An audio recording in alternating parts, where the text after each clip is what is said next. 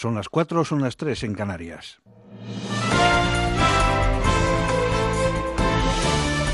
Noticias en Onda Cero.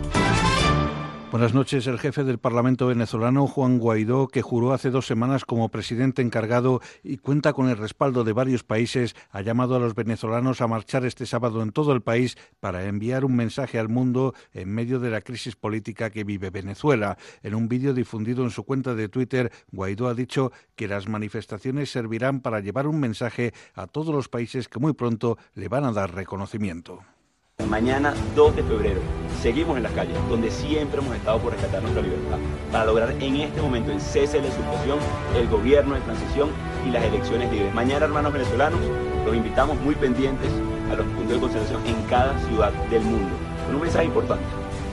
Vamos a dar agradecimiento a esos países que ya nos reconocieron y también a pedirles porque ayuden con la emergencia humanitaria. Y los países que aún no lo han hecho, llevar las razones por la cual nuestro proceso es democrático, constitucional y busca el bienestar de nuestra gente. Entre tanto, el presidente de Venezuela, Nicolás Maduro, ha pedido a las Fuerzas Armadas expandir y fortalecer la inteligencia preventiva en el marco de lo que considera una batalla histórica contra la mayor agresión que asegura ha enfrentado su país. Maduro ha participado en una serie de jornadas de ejercicios militares para hacer frente a una supuesta amenaza de invasión extranjera con los comandos de la Guardia Nacional Bolivariana, sabiendo el deber diario que cumplen y pidiéndole a ustedes la máxima moral, la máxima disciplina, la máxima fuerza espiritual, el máximo desempeño en sus labores profesionales.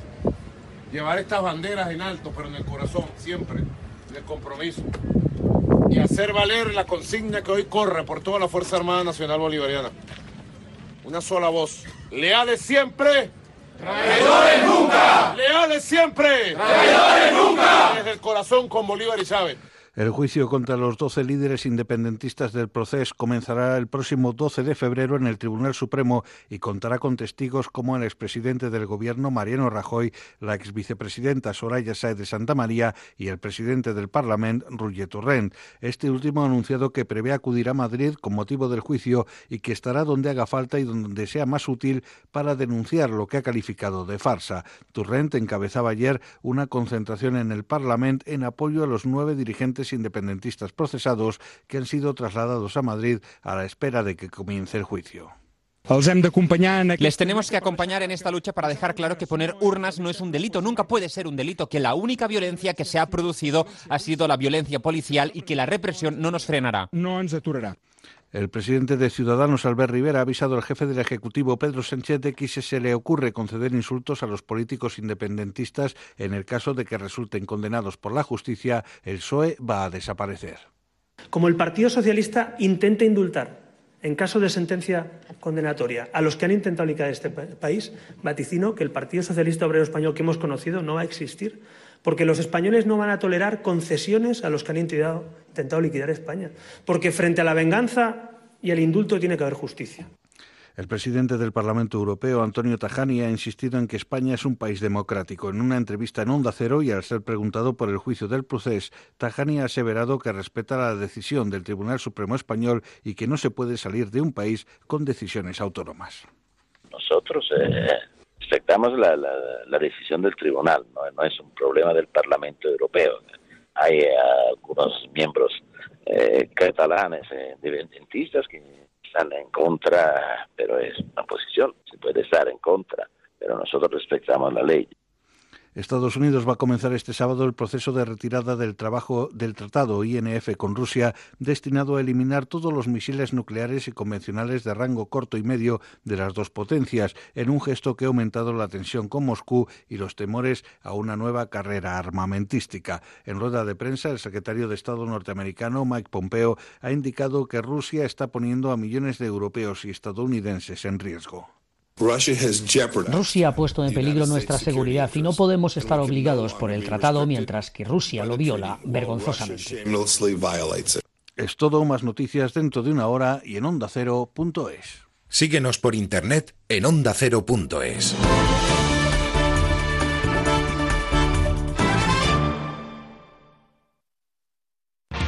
sobre las mascotas. Cuidados, consejos, anécdotas, como El perro y el gato. Un programa para aprender y divertirse. Primera pregunta. Necesitamos saber el nombre de cinco animales que sean capaces de correr a dos patas. El canguro, eh, las gallinas. Y mírate al espejo.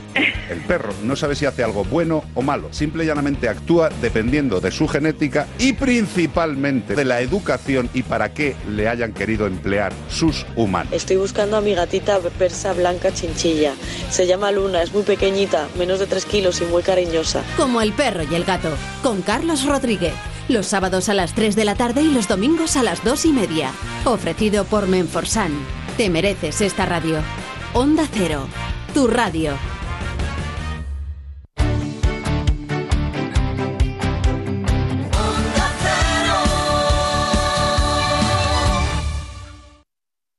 En Onda Cero, quédate con lo mejor. Rocío Santos. Hemos hecho un programa, he hecho yo, un programa Sí, estupendo. tú solo. Estupendo. Manuela Carmena, que estuvo aquí, que contó Bueno. un montón de cosas. De eso venía yo precisamente a hablarte, Alsena, de la entrevista con Manuela Carmena. Que estuvo bien, ¿eh? Con la humildad que me caracteriza, creo que esa entrevista tuvo el enfoque equivocado. Un personaje ilustre, que le encanta el deporte y que todo el mundo conoce, don Mariano Rajoy. Hola, presidente, buenas noches. Buenas noches. ¿Cuesta mucho convertirse en ciudadano normal? No, a mí me ha costado muy poco, se lo digo con absoluta franqueza. Jesús Vidal, nominado a Mejor Actor Revelación por la película Campeones, él podría convertirse, estamos hablando de qué puede ocurrir en esa noche, en el primer eh, actor ciego que consigue un Goya. Jesús, buenos días. Buenos días, Jaime. Hay un evento tecnológico muy importante, que es el CES, en Las Vegas, que ha concedido el premio a la innovación a un juguete sexual, ¿no? El caso es que a continuación le retiran el mismo premio porque cuando se dan cuenta que es un vibrador femenino, alguna mente moralista dice, uy, esto es inmoral, es obsceno. A nuestro próximo invitado le gusta llevar la contraria. Sí.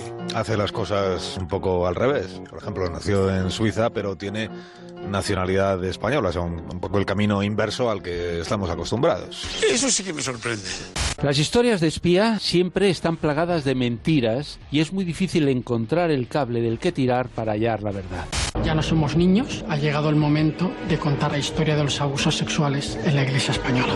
El hilo conductor de- del documental es Miguel Ángel Hurtado, un chico pues que sufrió abusos a manos de el que fue fundador de los Scouts de la Abadía de Montserrat, ¿no? Ni más ni menos. El cerebro esconde muchos secretos que por fortuna vamos pudiendo desvelar poco a poco. Hoy me propones hablar de algo tan difícil de definir y sin embargo tan presente y tan constante como el dolor. Un reportaje que nos habla sobre profecías y visiones de futuro para el siglo XXI. Ha vuelto a colgársele medalla de oro en el Europeo de Patinaje de Bielorrusia y van siete seguidas. Pero hoy ha sido diferente porque, como ya sabéis, cuelga a los patines. Super Javi, buenas noches. Muy buenas noches. Oye, ¿de verdad que lo dejas? ¿Que no hay vuelta atrás? No hay vuelta atrás, no hay vuelta atrás. Como bien sabe nuestro público de esta mañana, España es uno de los países donde más tardan en independizarse los jóvenes. De hecho, ellos están en cuarto de la ESO y, Y todavía todavía están en viven en casa.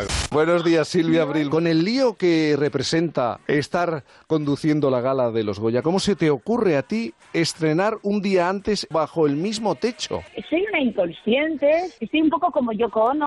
Gracias a Twitter se ha extendido por medio mundo una gran ola de solidaridad con un kiosquero de Zaragoza. Le robaban descaradamente hace algunas semanas. Jerónimo fue un líder, el líder de los apaches, que se mantuvo durante largo tiempo en, en el poder. Era un hombre de paz, era un hombre de una gran espiritualidad. Eh, no es esa figura que nos han intentado vender una vez más el cine del western. Yo no sé si decir el género de la corrupción en un país como el nuestro. Rodrigo Sorogoyen, buenos días. Hola, buenos días, ¿qué tal? Madrid se convierte en la capital de la gastronomía durante los tres próximos días y destaca el regreso de Ferran Adrià a esta cumbre internacional, ocho años después de anunciar el cierre de- del Bulli. Ferran, ¿estás ahí? Buenos Bueno, días. Bueno, Hola. ¿me, me- me- me oye?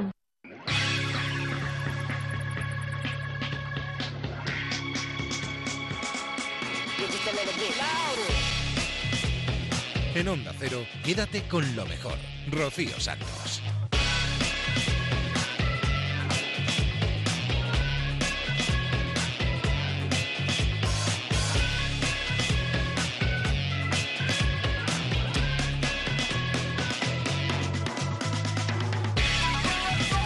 Buenas noches a todos, bienvenidos a Quédate con lo mejor, el programa que resume todo lo bueno que ha sucedido en Onda Cero en los últimos días. Y esta semana, estos últimos días han pasado un montón de cosas, ha pasado un montón de gente por delante de los micrófonos de Onda Cero, gente tan ilustre como Mariano Rajoy, expresidente del gobierno, que escucharemos enseguida, o también escucharemos a Carlos Latre, bueno, que de hecho lo hemos escuchado ahora hace un momento, eh, imitando a Ferran Adrià en esas jornadas gastronómicas de Madrid. Hemos escuchado ya un breve resumen del resumen con algunas voces que puede que sean desconocidas para vosotros, pero que las vamos a poner ya nombre enseguida, en, en breve. Vamos a arrancar ya el programa. Y repasaremos lo que ha sucedido en Por fin no es lunes, en Julián la Onda, en más de uno. Daremos una vuelta por la casa a ver qué se ha guisado por aquí los últimos días. Así que si queréis empezamos ya yéndonos al transistor. Mariano Rajoy acudió a la gala de los premios anuales del deporte 2018 concedidos por la Asociación de la Prensa Deportiva de Madrid y allí coincidió con nuestros compañeros del transistor, con José Ramón de la Morena, a quien le concedió la primera entrevista después de la salida de la presidencia del gobierno. ¿Y se vive mejor? Sí, francamente sí, en cuanto a calidad de vida eh, es mejor. Eh, la presidencia del gobierno lleva aparejado, es un gran honor, eso sí, eh, porque es tu país, ¿no? Pero son muchos los inconvenientes, es mucha la presión, hay que tomar decisiones difíciles, no siempre la gente te entiende bien. Bueno, es una responsabilidad de una enorme complejidad, es muy difícil.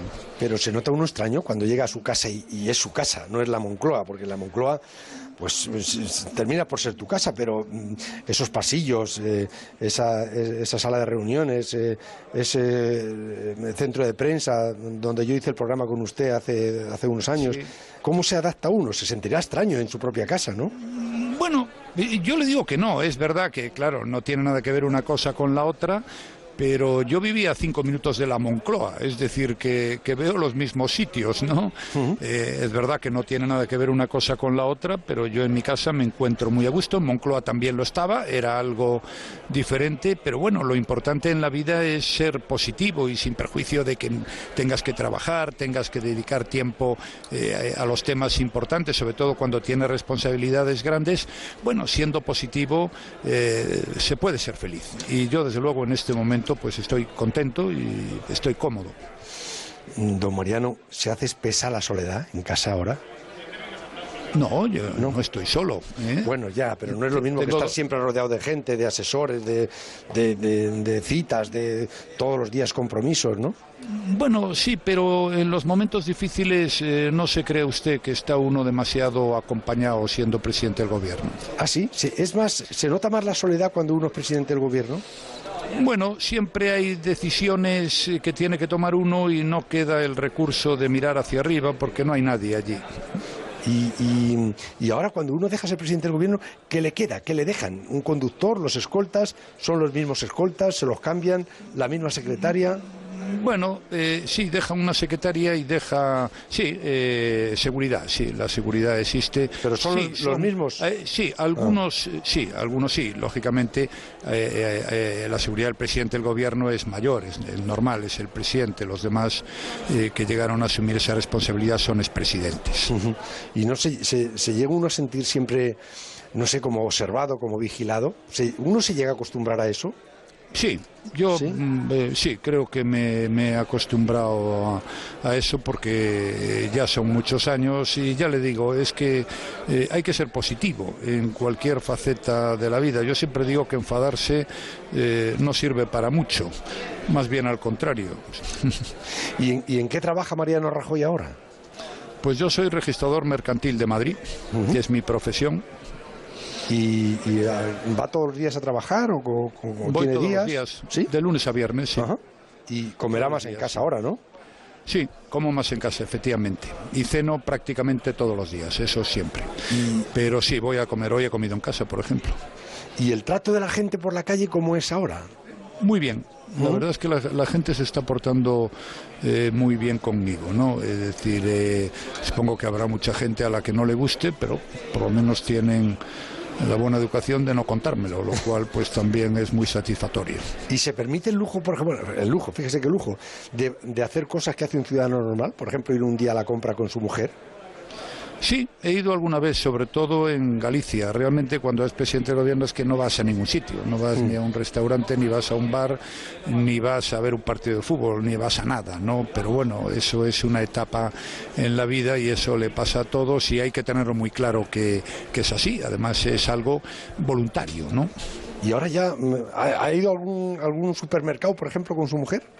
Sí, sí, en Galicia sí. Y como, como ciudadano normal, ¿ve las cosas de la misma manera o, ahora ve otra realidad? Bueno, es difícil eh, mm, ver las cosas de forma diferente a como las veía siendo presidente del gobierno. Entonces tenía mucha más información. Pero claro, eh, yo ahora pues interpreto eh, las noticias, puedo interpretar el por qué se hizo una cosa u otra, qué es lo que puede haber sido un error y que no. Lógicamente, cuando mayor es tu nivel de información y más experiencia tienes, pues bueno, más, más fácil es interpretar las cosas. ¿Y se siente uno más, más cómodo en una gala como, como la de esta noche, rodeado de periodistas deportivos, que por ejemplo en, en el Congreso cuando se sentía rodeado de redactores parlamentarios? Pues mire, eh, para serle franco, sí. Sí. ¿Por qué? ¿Para qué vamos a engañarnos? No, no, claro que no. Lo digo porque los periodistas deportivos son estupendos, ¿eh? no por otra razón. Bueno, habrá de todo también, ¿no? Los parlamentarios no. No creo, usted sabrá. No, pero que ¿ha, ha vuelto a ir al fútbol? No, no he, no he ido porque eh, desde que eso no he visto muchos partidos de fútbol, pero no he ido al campo. Y ya le digo, soy abonado y pero no he ido. No, pero empezaré a ir porque realmente me apetece. Antes iba y, era muy agradable. El post también era muy divertido y el ante lo pasaba bien. Presidente Rajoy, me alegro mucho saludarle. Le encuentro bien, ¿eh? Y yo también a usted. Y, y yo también lo veo, lo veo bien. ¿eh? Me aprecia. Muchísimas Sí, gracias. Muchas, gracias, y presidente. que vaya todo muy bien. Estupendo. Gracias. Gracias. Quédate con lo mejor en Onda Cero. Muy amablemente respondió a las preguntas de José Ramón de la Morena, el expresidente del gobierno Mariano Rajoy. La entrevista al completo la tenéis en ondacero.es por si queréis echarle un oidillo. Qué alegría nos hemos llevado tan grande cuando Javier Fernández se llevaba otra medalla de oro en los campeonatos europeos. Pero qué tristeza porque es la última medalla que se va a llevar puesto que se retira del patinaje justo después de ganar el oro en la competición. Respondía a las preguntas del micrófono del transistor. No es una mala forma de, de decir adiós. Yo creo que es la mejor posible, ¿verdad? Sí, creo que eh, ya no solo porque haya ganado, que realmente, bueno, pues es cierto que nosotros entrenamos y competimos para ganar, pero realmente lo que era esta competición es para decir el último adiós. ¿Que se ha terminado como en pie? Sí. Eh, ¿Más orgullosos? Por supuesto. Pero bueno, que realmente lo que esta competición contaba era para decir el adiós. Y encima con toda tu gente ahí delante viéndote, ¿eh? porque estaban tus padres, estaba tu novia, estaba tu hermana, y había un montón de gente eh, de banderas españolas. Ha sido espectacular, ¿a que sí? Sí, la verdad es que ha sido muy bonito, un momento muy, muy bonito. Ha venido eh, también eh, amigos, ha venido gente, muchísima gente de España y, bueno, hay gente también que me llega siguiendo durante muchos años, que ha venido de otros países del mundo, por supuesto, a apoyarme en esta última competición. Javi, cuando te has levantado esta mañana, eh, ¿has visualizado que ibas a ser otra vez campeón de Europa o lo veías muy difícil después de lo del programa corto? Pues no lo sé, no lo sé, realmente no lo sabía en ese, en ese momento, pero yo sí que eh, estaba seguro de que, de que iba a ser un buen programa, porque estaba muchísimo menos nervioso que en el programa corto, que al haber no haber entrenado durante bueno durante mucho tiempo, el haber competido eh, en esta competición y no haber hecho ninguna anterior durante casi 10 meses, pues eh, estaba mucho más nervioso en el programa corto. Aún así, me salió un programa por- corto muy bueno, pero de cara al programa largo estaba mucho más relajado porque ya había tenido eh, esos días de, de competición y de decir, bueno, pues las cosas van bien y ahora solo queda pues el, realmente el disfrutar, ¿no? El salir ahí el decir, yo sé que lo voy a hacer bien, estoy conforme con lo que con lo que he hecho toda mi vida y vamos a hacerlo una vez más. ¿De verdad se puede disfrutar cuando eh, salías por última vez a, a una pista a, a competir a alto nivel? Sí, sí se puede, sí se puede. Eh, yo por lo menos lo he hecho. No sé si todo el mundo podría, podría o no, pero yo sí. Y, y es un sentimiento además eh, bonito, porque sabes que va a ser tu última competición o que va a ser tu última, eh, bueno, tu, tu último programa y lo que quieres hacer realmente es que hacerlo bien, por supuesto, y hacer que la gente también tenga un un, un buen recuerdo de, de ese momento. ¿Se te ha venido algún recuerdo especial a la cabeza cuando has salido a la pista y cuando, cuando estabas ahí luchando por la medalla?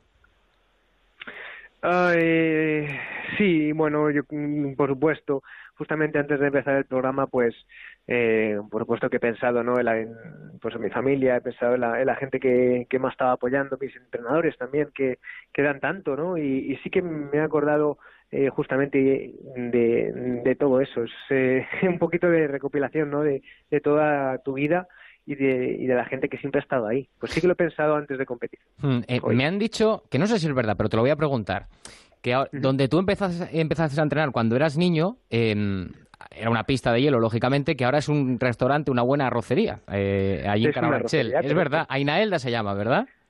Sí, es una rocería. Es, es curioso porque muchas veces eh, sigo pasando por ahí Hmm. y, y bueno, pues eh, es cierto que era muy pequeño, ¿no? Que tenía seis años, pero me sigo acordando de... de- Se come muy bien, ¿verdad? Que yo-. ¿Has ido allí a comer alguna vez? Yo he comido por allí y se come No. de maravilla. Pues te lo recomiendo, ¿eh? No, todavía no he tenido... No he tenido la oportunidad de ir, pero sé que algún día caerá seguro, segurísimo. Oye, eh, ¿por qué El Quijote y esa canción de, del Hombre de la Mancha?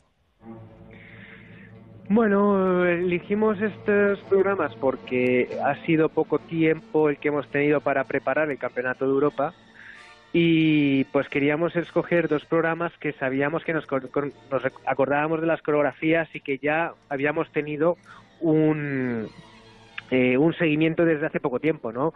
No quería, no queríamos elegir un programa que hace a lo mejor cuatro o cinco años que no hacía, o un programa nuevo que tienes que pulirlo día tras día.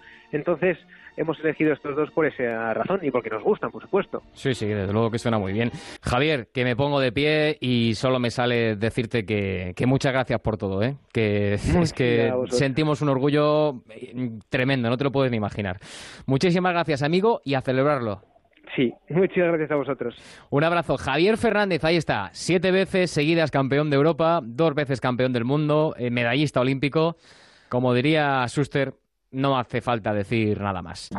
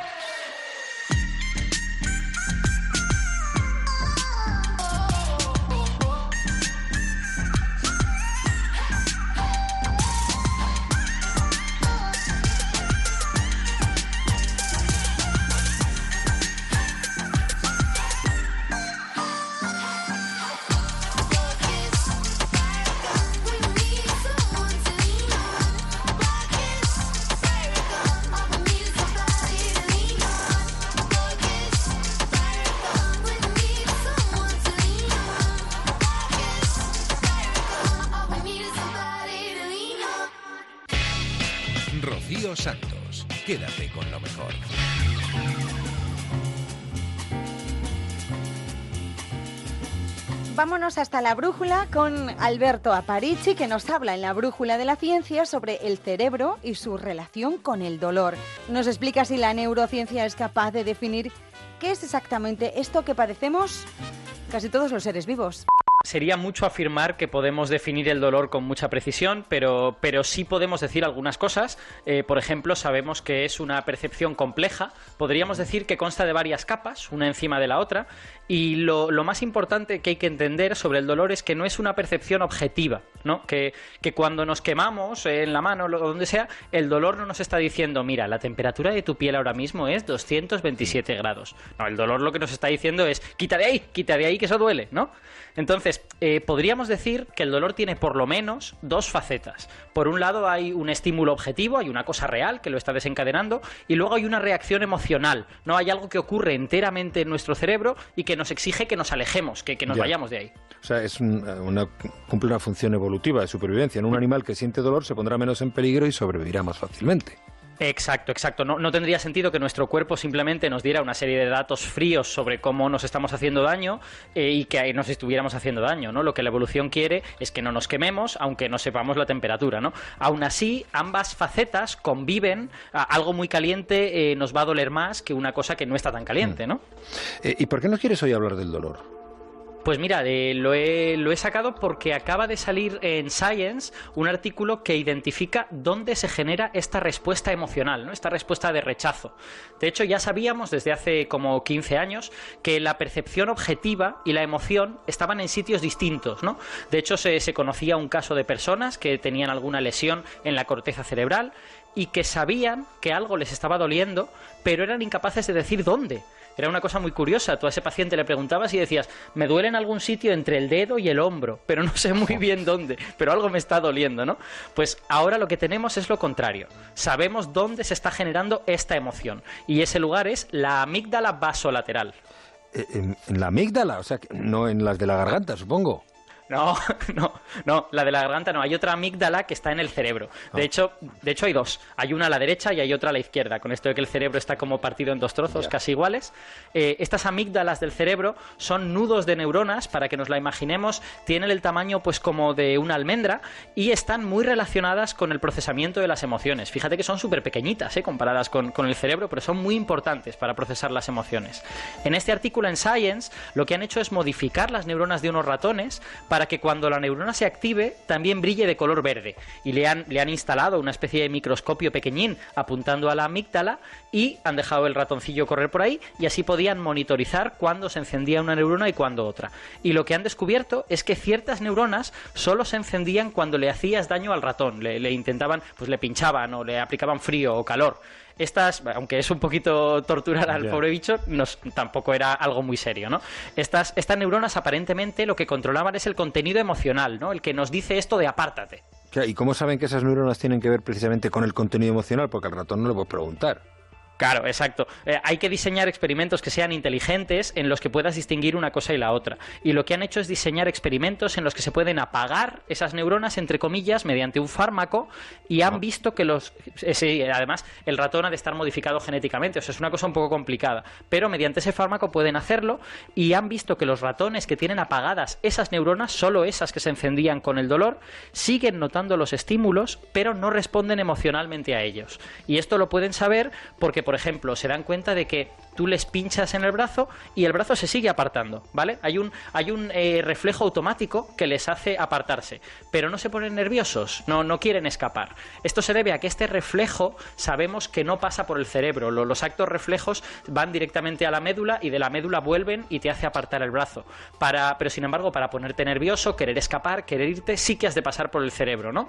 O sea que estos ratones, con estas neuronas apagadas, aparentemente sabían que les estabas pinchando, pero no les parecía que había que ponerse nervioso por ello. Oye, ¿y, y este descubrimiento puede tener alguna aplicación médica? Pues todo a medio y largo plazo, no hay que pensar que esto está a la vuelta de la esquina, porque primero habrá que identificar estas áreas de la emoción del dolor en el cerebro humano, pero, pero si pudiéramos apagar esas neuronas, y aún no sabemos cómo, en una persona, por ejemplo, podríamos ayudar a mucha gente que sufre dolor crónico o gente que sufre dolores que no responden a los, a los analgésicos, que eso pasa con algunos tipos de cáncer. Y sería una manera de no dejar a esas personas insensibles, pero aliviar este malestar continuo que el dolor les está produciendo. Pero en cualquier caso, todo eso muy a largo plazo. Lo primero que hemos de saber es a dónde mirar, y eso desde esta semana pues ya lo sabemos, y por lo tanto un pasito más. Buena noticia, muchísimas gracias. Muy interesante, como siempre. Alberto Parisi, muy buenas noches, cuídate. Un abrazo, Juanra. En Onda Cero, quédate con lo mejor. Rocío Santos.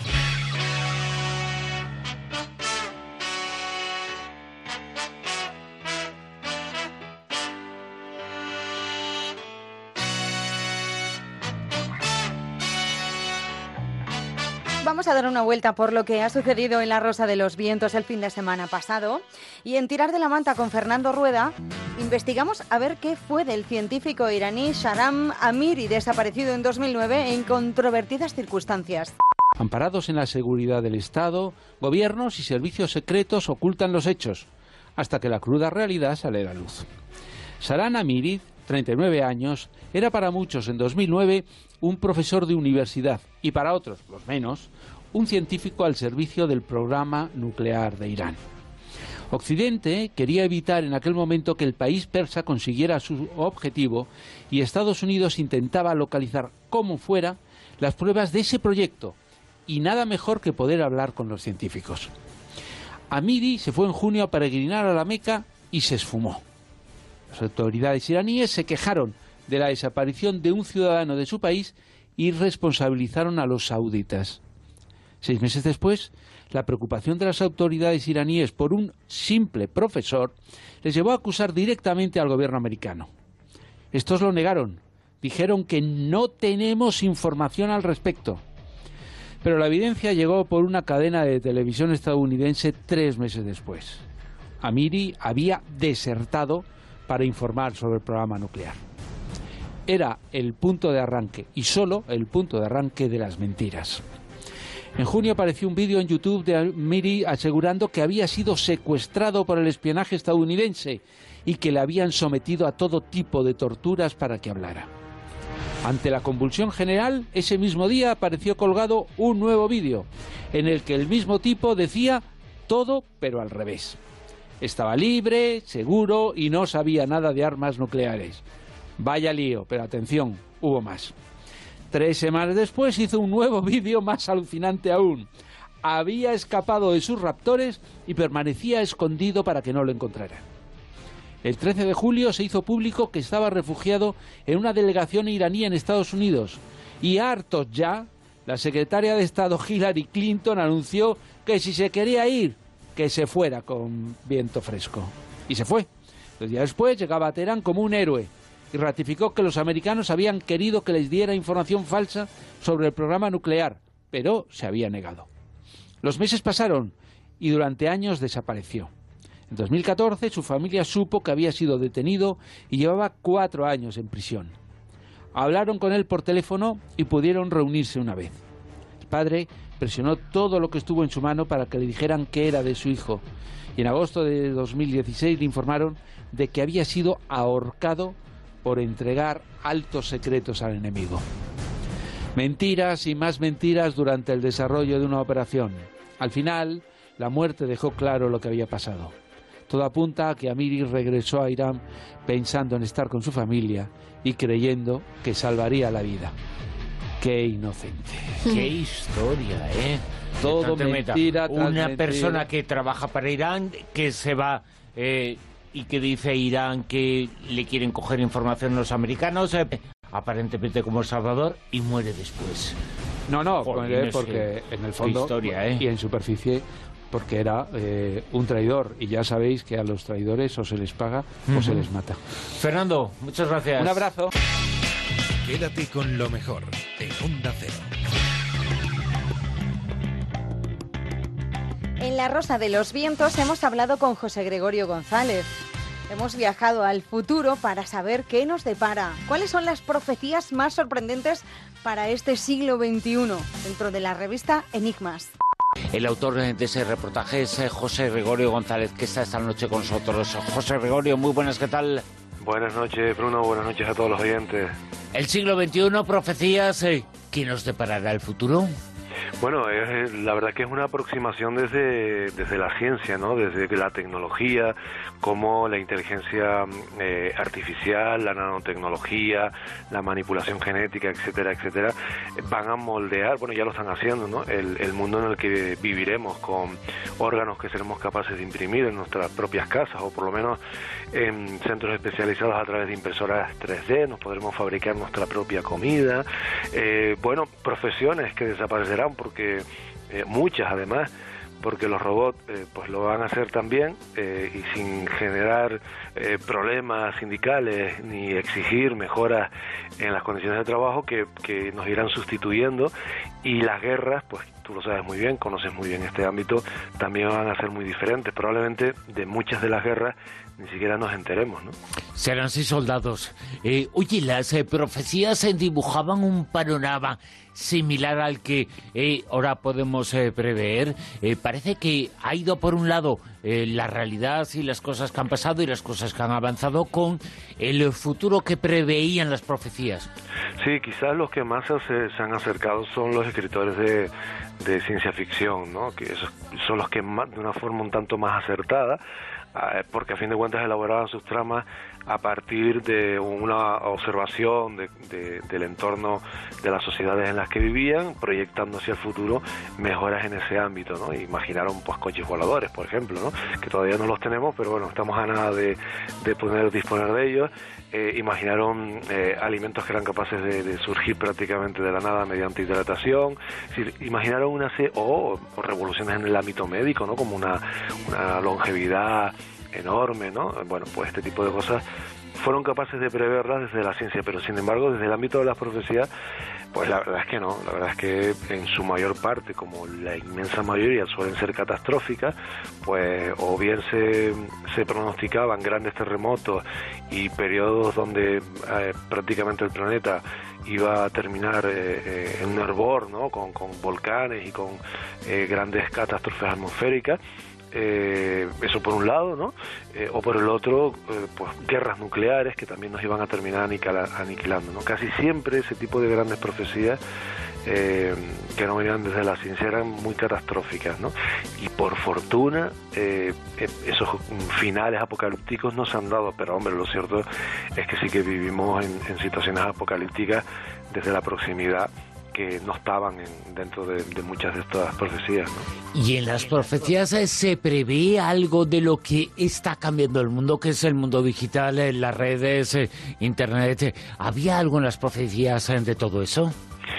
Hombre, eh, yo no me atreve- atrevería a decir que, que, que, eh, explícitamente se, o se lograse pronosticar, por ejemplo, el- esta interconexión en la que vivimos, ¿no? Internet, redes sociales, eh, etcétera, etcétera. Yo, yo no conozco una profecía precisa, pero sí que es cierto, si, si pensamos un poco y meditamos al respecto sobre un concepto como el de los registros acásicos, que es tan antiguo ¿no? y tan presente en, en filosofías y tradiciones eh, en algunos casos milenarias, pues hoy nos estamos acercando mucho a eso, ¿no? A, eh, el, concepto de nube, el concepto de, este tipo de conexión donde almacenamos la información y podemos disponer a la carta de ella, se parece mucho a esa imagen, ¿no? Eh, esotérica, eh, eh, ancestral casi, ¿no?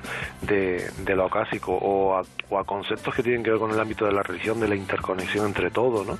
Pero claro, estos son más que profecías, yo creo que fueron como intuiciones, eh, eh, fueron maneras de interpretar, de describir eh, al mundo en relación con el universo, que curiosamente, pues ahora la tecnología y la ciencia nos aproximan a esa realidad, ¿no? Nunca como antes, perdón, nunca como ahora, hemos estado tan interconectados, nunca como ahora podemos tener la sensación de que somos una gota en un gran océano eh, eh, eh, interdependiente, ¿no? Y eso lo hemos conseguido gracias a la tecnología, pero eso era algo que forma parte, por ejemplo, ¿no? De, de- de filosofías como la del budismo, ¿no? Entonces no sé exactamente si podemos hablar de profecía, pero desde luego sí que los, los místicos y algunas corrientes eh, espirituales pues sí que describieron el mundo hace miles de años como es ahora, ¿no? Como es ahora y como puede ser en el futuro, las eh, profecías del futuro, las profecías de cómo será el siglo XXI con José Gregorio González. Eh, Muchas gracias. Gracias compañero, buenas noches. Quédate con lo mejor en Onda Cero. En La Rosa de los Vientos también hemos comentado el tema que lleva en portada la revista Historia sobre los indios nativos americanos y España, sobre todo la historia del indio Jerónimo. Nos lo cuenta todo Alberto de Frutos. Tuvo, por supuesto, sus eh, roces, eh, sus roces guerreros, pero era sobre todo un hombre muy espiritual que llegó a firmar importantes tratados con los ocupantes y que, de hecho, en los últimos años de, de su vida eh, formó parte de diferentes exposiciones en las que los indios, al igual que, por ejemplo, la figura de, de Buffalo Bill, eh, Jerónimo pues, eh, formaba parte de esa pedagogía con la que se intentaba, en fin, educar a, los jóvenes sobre esa historia muy reciente en el tiempo, pero que desgraciadamente fue borrada enseguida.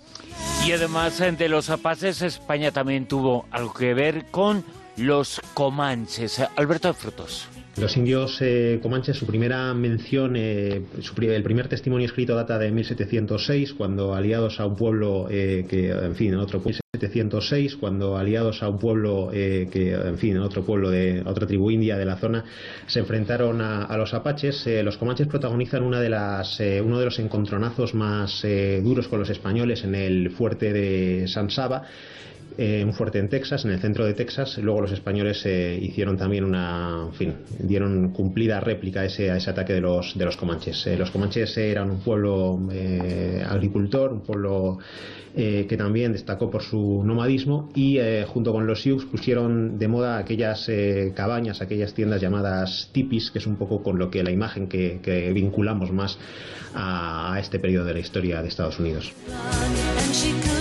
Hay decenas y decenas de tribus indias, es un pueblo inmenso, enorme, con diferentes eh, tradiciones, estuvieron en diferentes eh, territorios y desde luego que si hay alguna tribu india que es importante y es eh, conocida, esas son los Sioux. Hablamos de dos de las grandes tribus Sioux, que eran los Dakota y los Lakota, en fin, también cada uno estaba en una región determinada.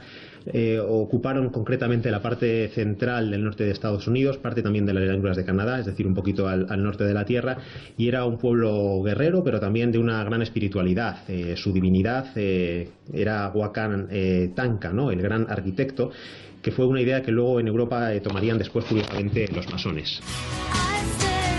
La influencia, la creencia de los Sioux eh, llegó a nuestro país. Eh, La relación de los indios, eh, de las tribus indias con España es uno de los temas que se encuentra en la revista Historia de Vieja este mes. El tema de portada, la leyenda negra de Carlos II, el hechizado.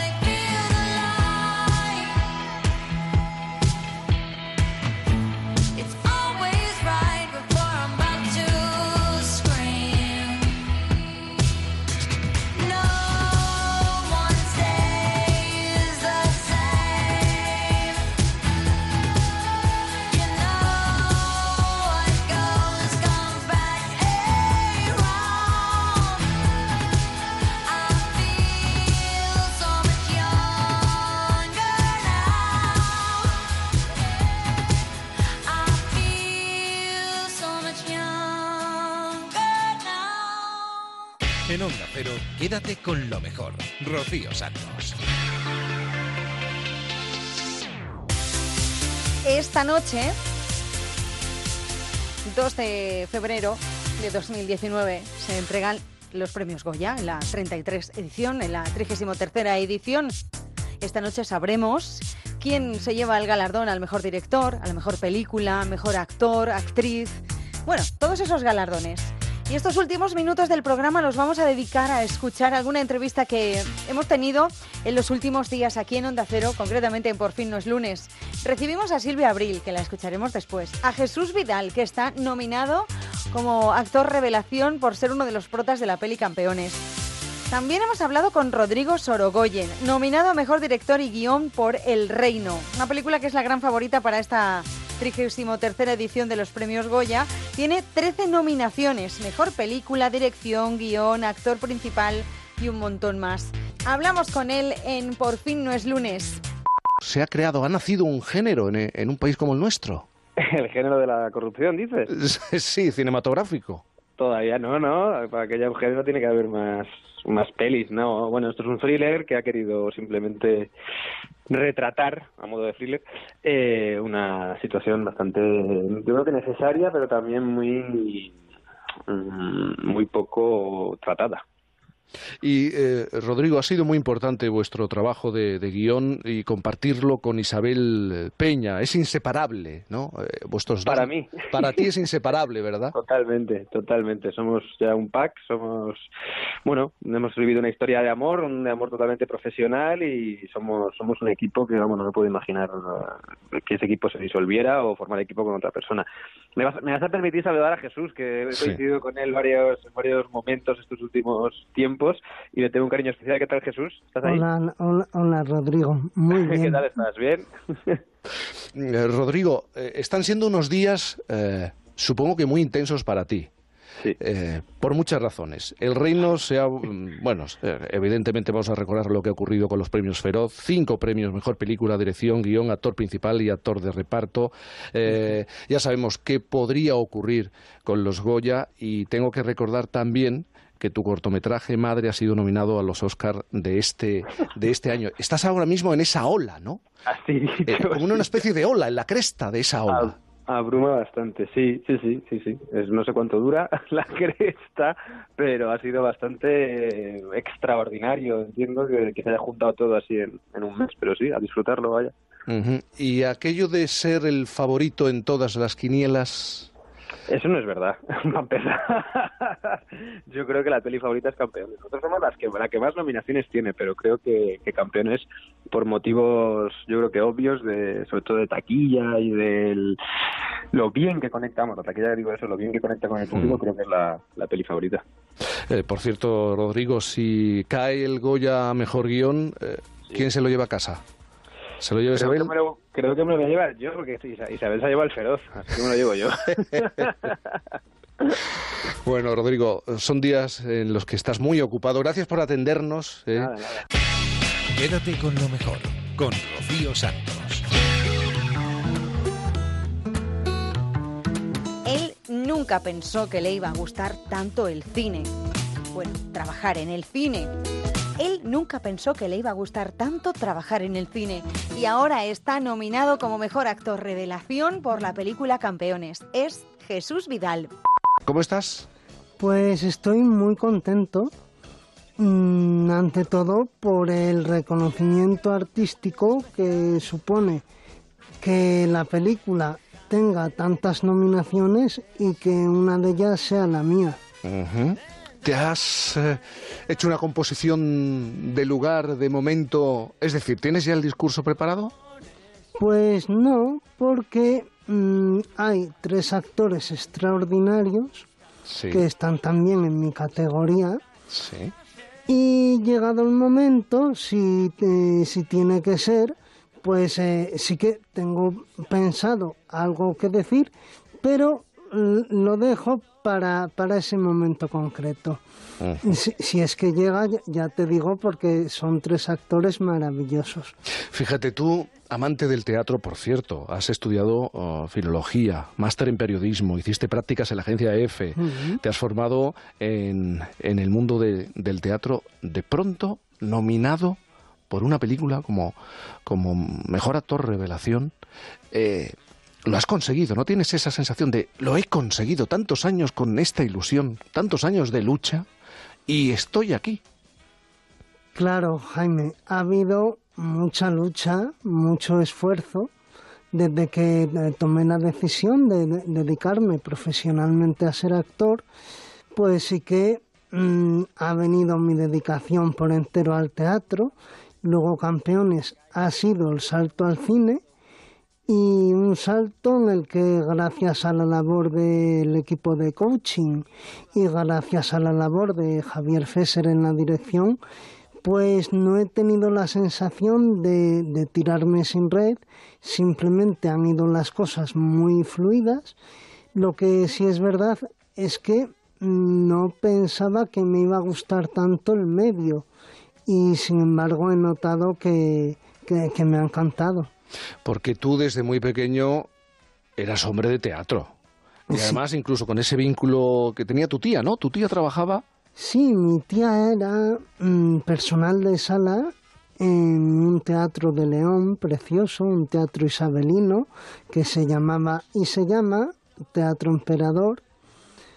Y bueno, aunque ya está cerrado, pues mm, me trae unos recuerdos eh, maravillosos porque ahí fue donde empecé a ver a actores y donde empecé a mamar el teatro y, el cine.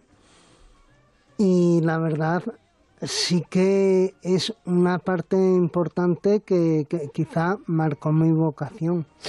¿Quién creyó en determinado momento en ti? Porque seguro que has oído muchas veces, Jesús, no insistas que este mundo es muy complicado, muy complejo, es muy difícil llegar, tener reconocimiento, poder vivir de... ¿Qué persona dijo, chico, adelante? Que sí. Pues yo creo que hay tres personas fundamentales que son José Luis Tabernero, que es un un programador de teatro allí en León, donde nací, que fue el que eh, estrenó mm, mi, mi primera obra de teatro allí. Y luego hay otras dos personas, Inés Enciso y Miguel Cuerdo, que dirigen el festival Una mirada de- diferente de- del Centro Dramático Nacional, junto ahora con, con Magdala Varga.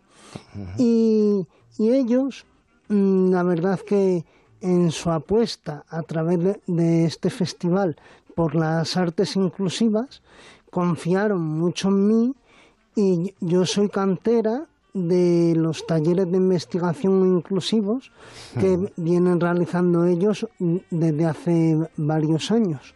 Y yo- yo creo que esas tres personas son las que confiaron en mí. Quédate con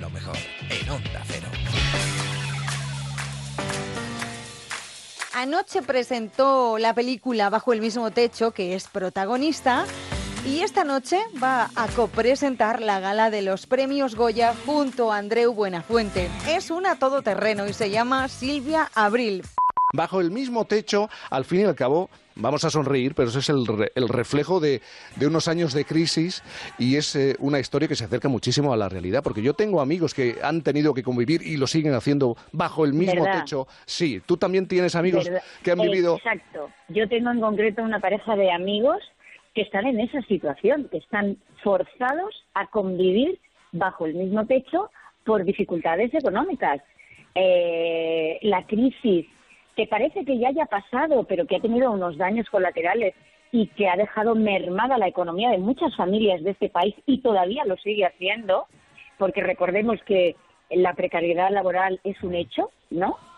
Eh, pues obliga a, a situaciones como estas. O sea, otra vez el cine reflejo de la realidad, ¿no? Eh, la en clave de comedia, porque intentamos reírnos de Claro. todo ello y convertir la tragedia en una comedia, porque, eh, Jaime, a- al final la vida, las situaciones más trágicas a veces pueden acabar resultando cómicas.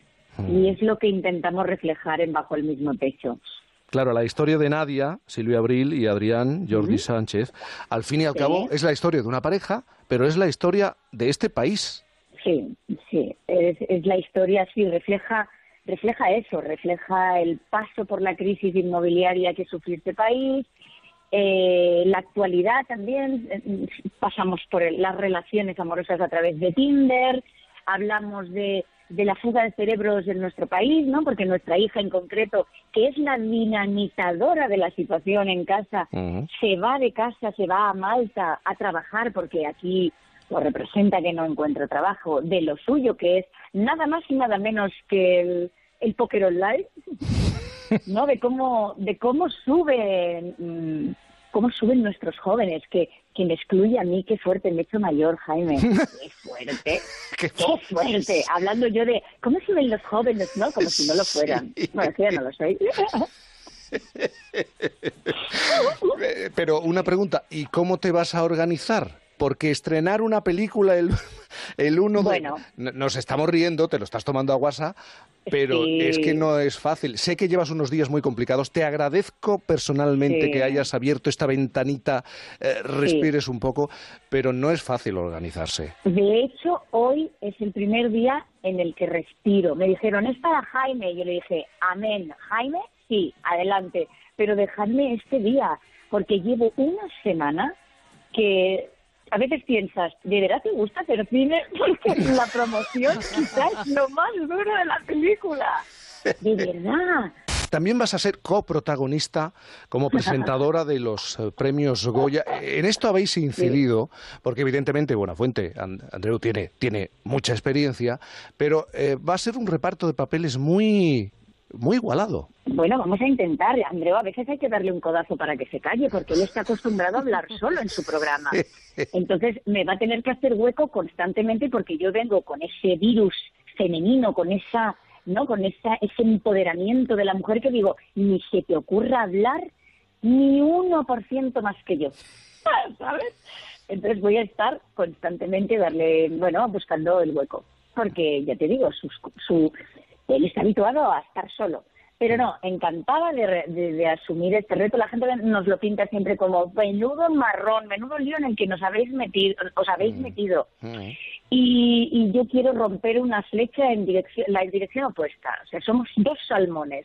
Nos sentimos afortunados de poder presentar este año la gala, eh, pero queremos dejar muy claro que al, al fin y al cabo los presentadores no dejamos de ser unos intermediarios que estamos ahí haciendo que la fiesta en la que los protagonistas están ahí en la platea, eh, que son los que han, bueno, los que hacen cada año que el cine sea una fiesta, ¿no? Y esta es su fiesta. Y pues nosotros dos estamos ahí como conductores de la gala intentando hacerla lo más amena posible, pero pero no queremos sentir que esto es un marrón, queremos sentir Ya. que esto va a ser una fiesta y queremos eh, intentar que se lo pasen bien, o sea, lo que contamos en la promo, que el espíritu sea la risa, aflojen sus diafragmas y disfruten que esto es su fiesta, ¿no? Reírse en paz. Nuestra fiesta. Reírse en paz. en paz. Riámonos en paz. Silvia, eh, me ha encantado que en ese domingo, en este domingo de respiro, nada, un poquito de oxígeno para hablar con Claro nosotros, sí. para hablar conmigo. Te mando un beso Es muy, siempre un placer. muy grande, grande, grande. Un beso, un abrazo enorme. Gracias. Gracias. En Onda Cero, quédate con lo mejor. Rocío Santos.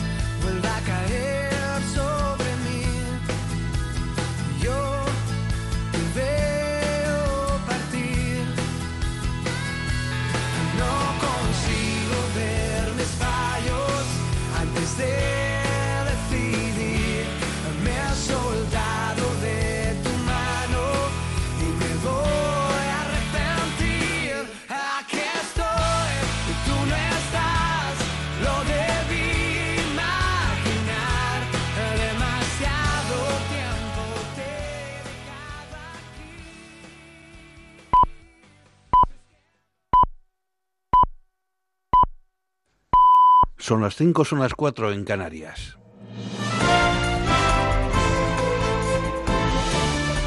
Noticias en Onda Cero. Buenas noches. El dirigente oficialista venezolano Diosdado Cabello ha responsabilizado a Estados Unidos si algo llegara a ocurrirle al jefe del Parlamento de Venezuela, Juan Guaidó, que cuenta con el respaldo de Washington como presidente interino del país.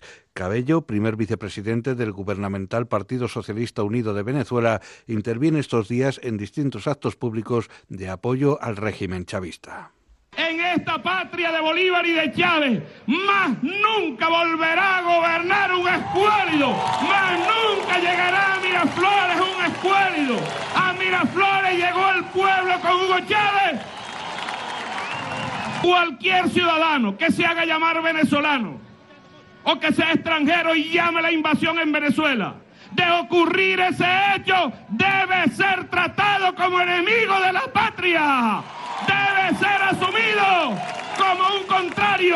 El presidente del Parlamento Europeo, Antonio Tajani, ha afirmado este viernes que falta coraje por parte de algunos países de la Unión Europea para defender la democracia en Venezuela y ha criticado que gobiernos como el de Italia no hayan reconocido aún al presidente de la Asamblea Nacional, Juan Guaidó, como jefe del Estado venezolano. En una entrevista en Onda Cero, Tajani ha asegurado que el mensaje del Parlamento Europeo es muy fuerte y nítido en ese sentido el mensaje del Parlamento Europeo es muy fuerte, es un mensaje desde Europa hasta Latinoamérica, hasta Venezuela, pero también es un mensaje a todos los europeos, a todos los gobiernos, a la Comisión Europea, porque creo que falta un poco de coraje a algunos países europeos para defender con más fuerza la democracia del mundo y en este caso la democracia en Venezuela.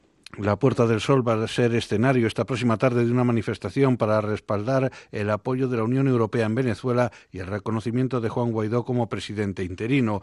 Otras muchas manifestaciones van a recorrer las principales ciudades españolas y europeas como muestra de afecto a Guaidó y de rechazo al régimen chavista. Por este motivo, un grupo de artistas ha publicado en redes sociales un vídeo animando al proceso de transición en Venezuela. Entre ellos se encuentran Alejandro Sanz, Miguel Bosé, Edgar Ramírez o Juanes.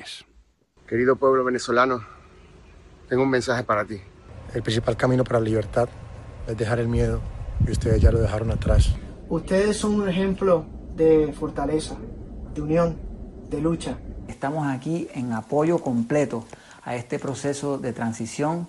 En este camino hacia una nueva etapa y hacia la libertad. No pierda la esperanza que la luz está saliendo, que falta poco, que tienes que resistir. La violación y el irrespeto a los derechos humanos en mi país no puede continuar ni un día más.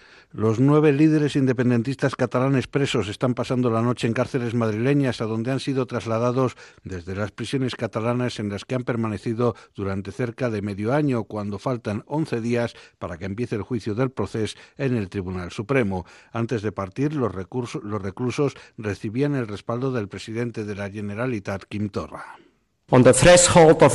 A las puertas del juicio contra la democracia pedimos a la comunidad internacional, ciudadanía, gobiernos, entidades de derechos civiles y humanos, medios de comunicación y personalidades comprometidas con la justicia y la libertad que se suman al clamor del pueblo de Cataluña en defensa de los principios y valores que deben hacer del mundo un lugar más justo, más seguro y más libre. More safe.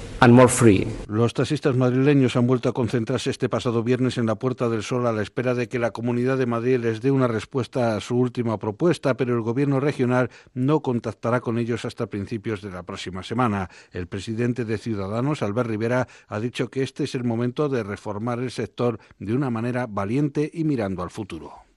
No es que haya que escoger entre taxis o VTCs, es que hay que escoger entre pasado presente y futuro. Hay que escoger entre libertad o monopolio. Hay que escoger entre imposición o derecho a elegir. Y hay que escoger entre reformas valientes o cobardía política, que es lo que ha hecho el bipartidismo durante 40 años. La gala de la 33 edición de los Premios Goya de la Academia de Cine se va a celebrar esta próxima noche en el Palacio de Congresos y Exposiciones de Sevilla. Con esta gala, la capital hispalense vuelve a extender la alfombra, roja tras haberlo hecho en otras dos ocasiones, con motivo del Festival de Cine Europeo en noviembre en el Teatro Lope de Vega y con la entrega de los Premios del Cine Europeo en diciembre en el Teatro de la Mastranza. Es todo, más noticias dentro de una hora y en onda ondacero.es.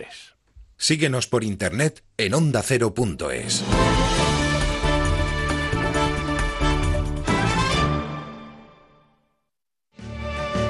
Una semana más, los protagonistas de la actualidad han pasado por los micrófonos de Onda Cero. Nos acompaña ya la ministra de Economía, que es Nadia Calviño. Buenos días, ministra. Buenos días. Don Mariano Rajoy. Hola, presidente, buenas noches. Buenas noches. Pedro Sánchez inicia una gira por Hispanoamérica. Venezuela va a ser enviado especial Juan de Dios Colmenero, el asunto central. Pedro Sánchez será rey. Ministra María Luisa Carcedo, buenas tardes. Buenas tardes, Julia. Se cumplen cinco años de la muerte de Luis Aragonés, de tu padre, Luis. Hola, buenas noches. Fernando Garea, presidente de la agencia Muy buenas noches. Hola, buenas noches. Concha Velasco. Oye, qué gusto Encantada. escucharte. Ya sabes que puedes venir cuando tú quieras. Bueno, pues has tardado tiempo en traerme las cosas como son.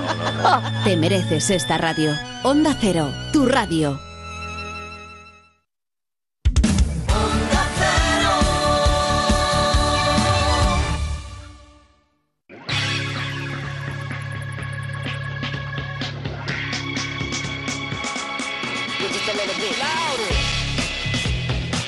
Onda quédate con lo mejor. Rocío Santos.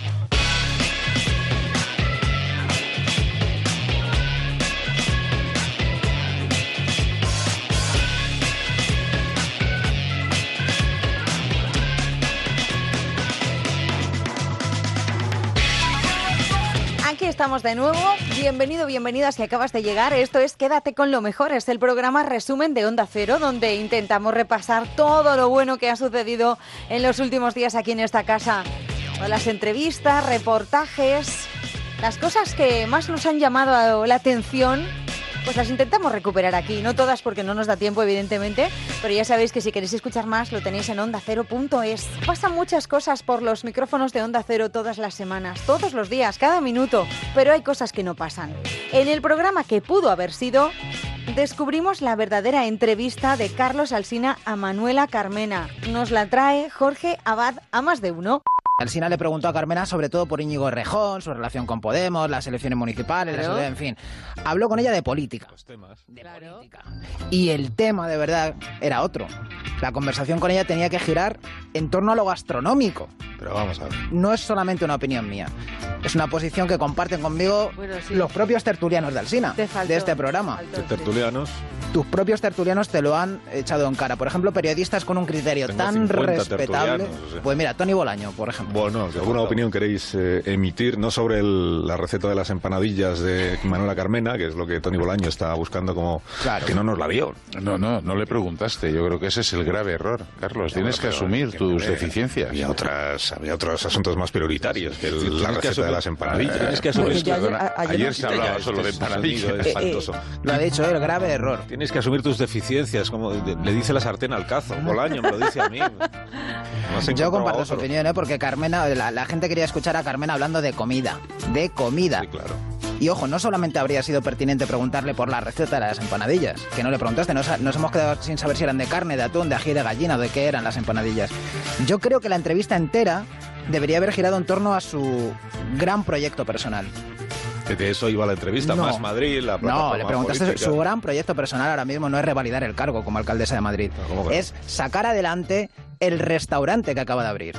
Pero si Manuela Carmena no tiene un restaurante. ¿Cómo que no tiene un restaurante? Que no, hombre, que no. Que sí, hombre. Y ella misma te habría dado los detalles si le hubieras preguntado por, por este tema. Mira cómo hubiera sido la entrevista con Carmena si hubiera sido Ya por el lado que quiere el A pueblo. Manipular y manipular y manipular.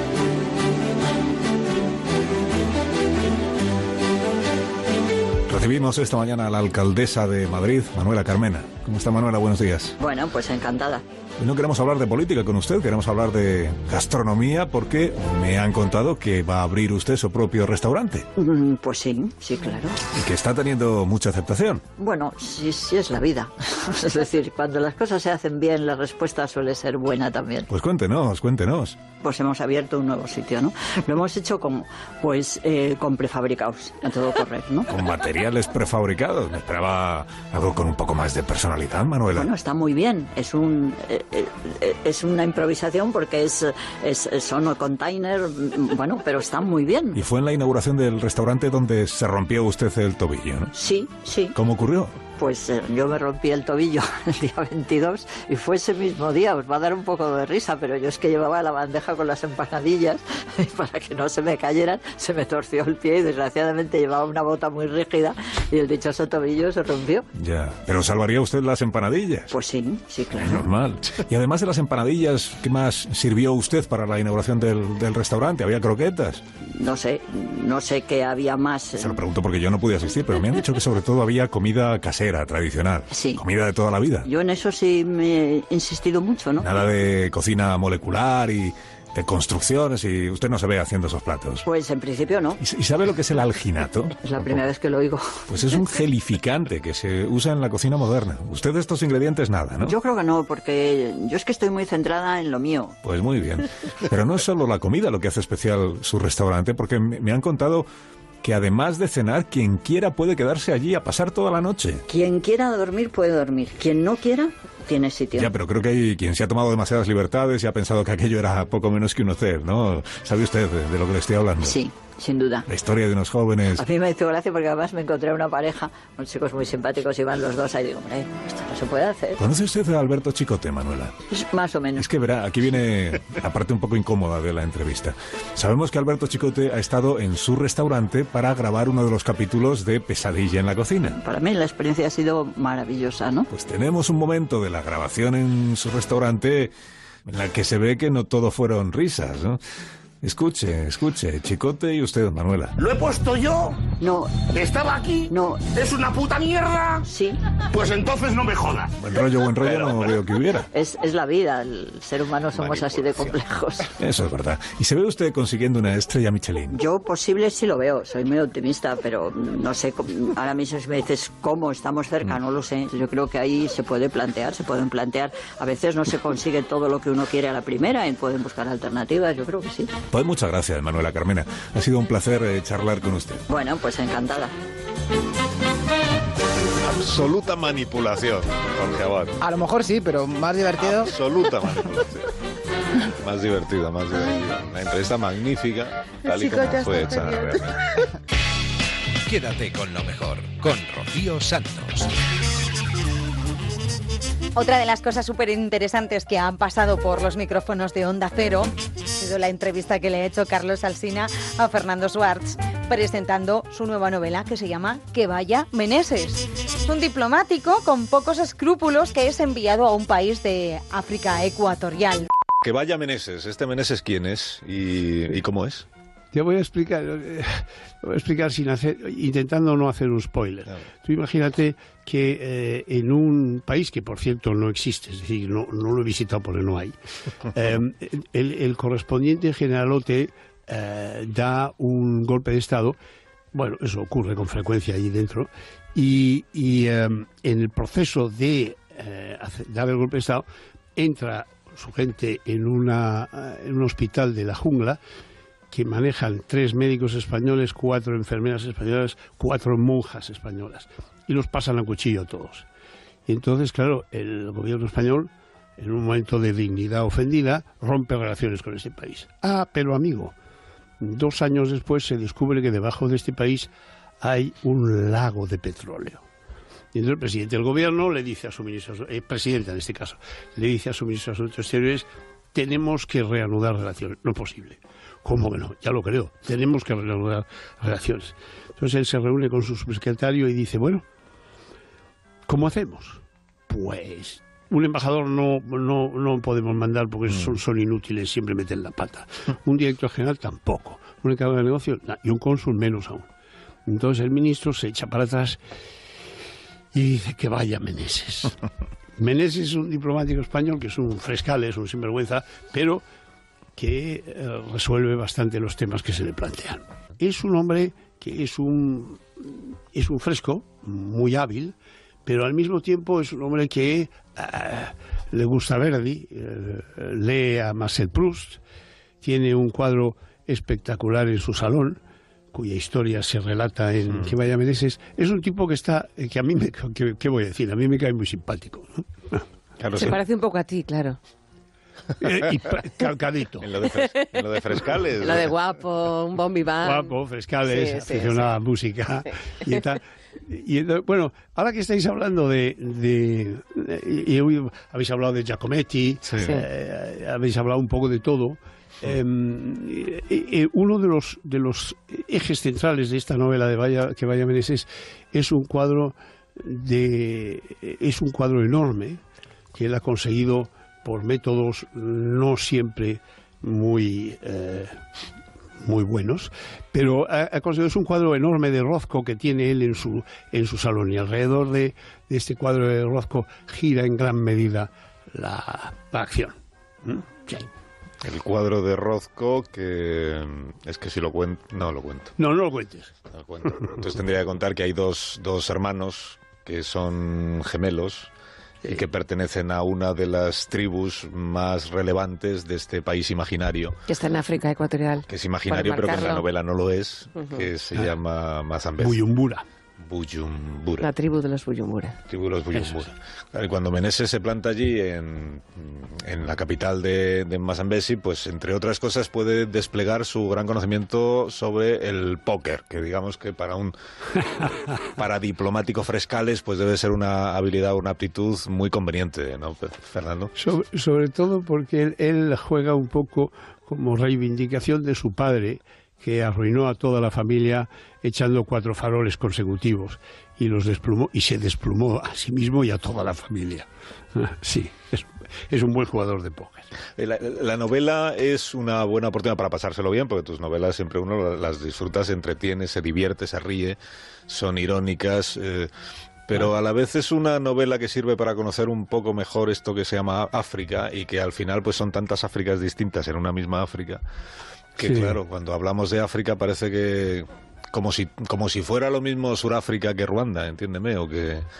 Sí, o que claro, además sobre todo en ese, en ese Ecuador, ¿no? en donde mm. están pues, los dos Congos y está Ruanda-Burundi y está esto y aquello, em, todo eso es un cúmulo no igual, no monótono, mm. de negritud, sino un cúmulo de eh, tribus mal encajadas por las fronteras que les impusieron los occidentales, ¿no? los, los colonizadores occidentales.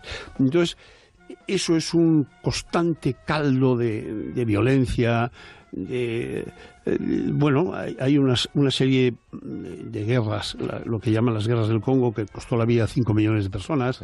Hay eh, la limpieza étnica a la que se llegaron los, los, tutus y, los Hutus y los Tutsis. En fin, constantemente hay allí un, lío y aquello mm, es muy difícil de, pacificar, de conectar. Y eso ahí es donde metemos a Meneses, intentando arreglar una cosa que no tiene remedio.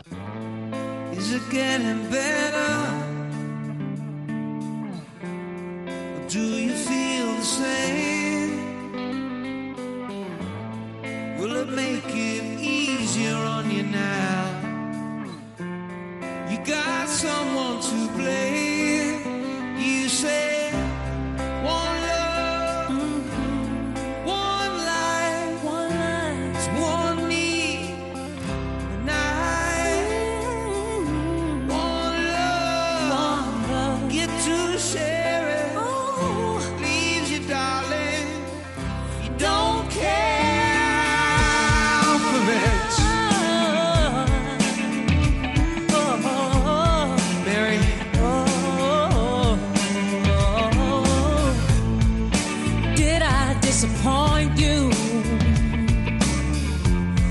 Leave a bad taste in your mouth. You act like you never had them, and you want me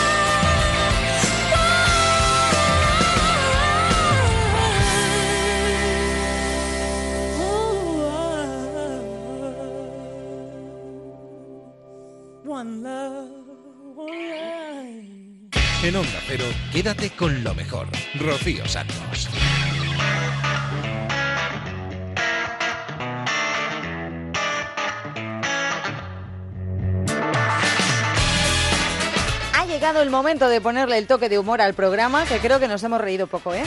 Hemos reído poco en lo que va de hora, así que damos la bienvenida a Jesús Manzano, que siempre nos pone una sonrisa, bueno, diría que una carcajada más bien en la cara.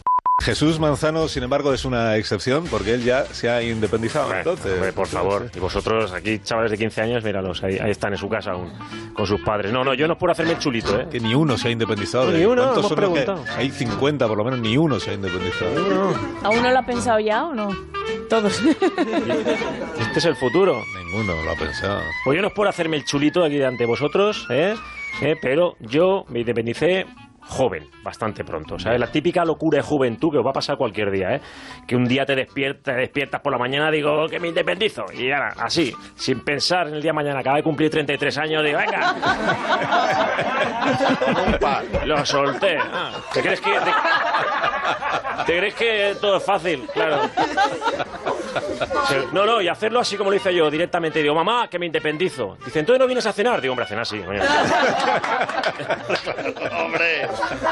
¿Dónde quieres que cene? Loca.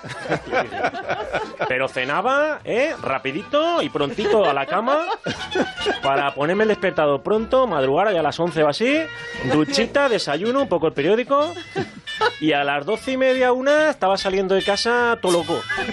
A vivir la vida hasta la hora de comer. Luego siesta y otra vez por ahí, hasta la merienda cena. Y un día ya mis padres se enfadaron. Bueno, en mi casa ya había una tensión que parecía eh, la serie de Podemos, ¿no? Mira el chiquillo, el chiquillo, que se va, que se va. Y tal.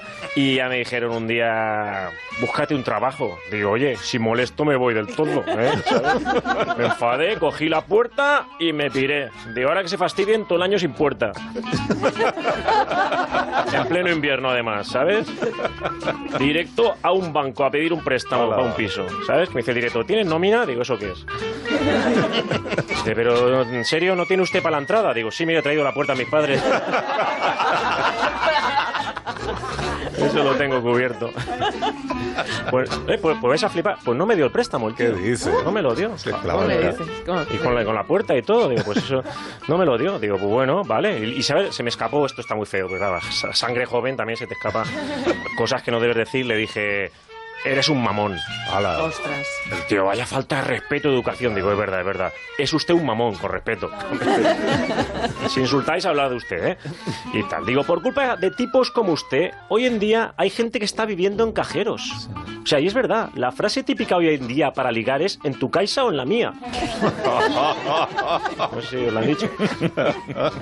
Así que me tocó irme a vivir con mi novia al final, ¿sabes? No me quedaba alternativa. Digo, eso, o volver eh, a casa de mis padres y no tienen puerta, o sea que, que me fui con, con mi novia y viví con ella hasta que un día entro en casa.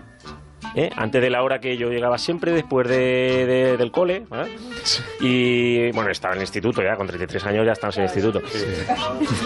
Pero un día no fui, no fui a clase y me fui antes a casa, volví. Digo, le voy a dar una sorpresa. Entro y sorpresa. Me veo debajo de la sábana dos bultos así, tamaño persona, que yo pensé, antes de liarla me voy a asegurar. Levanto la sábana para asegurarme, me veo unas piernas peludas. Digo, pues ella está.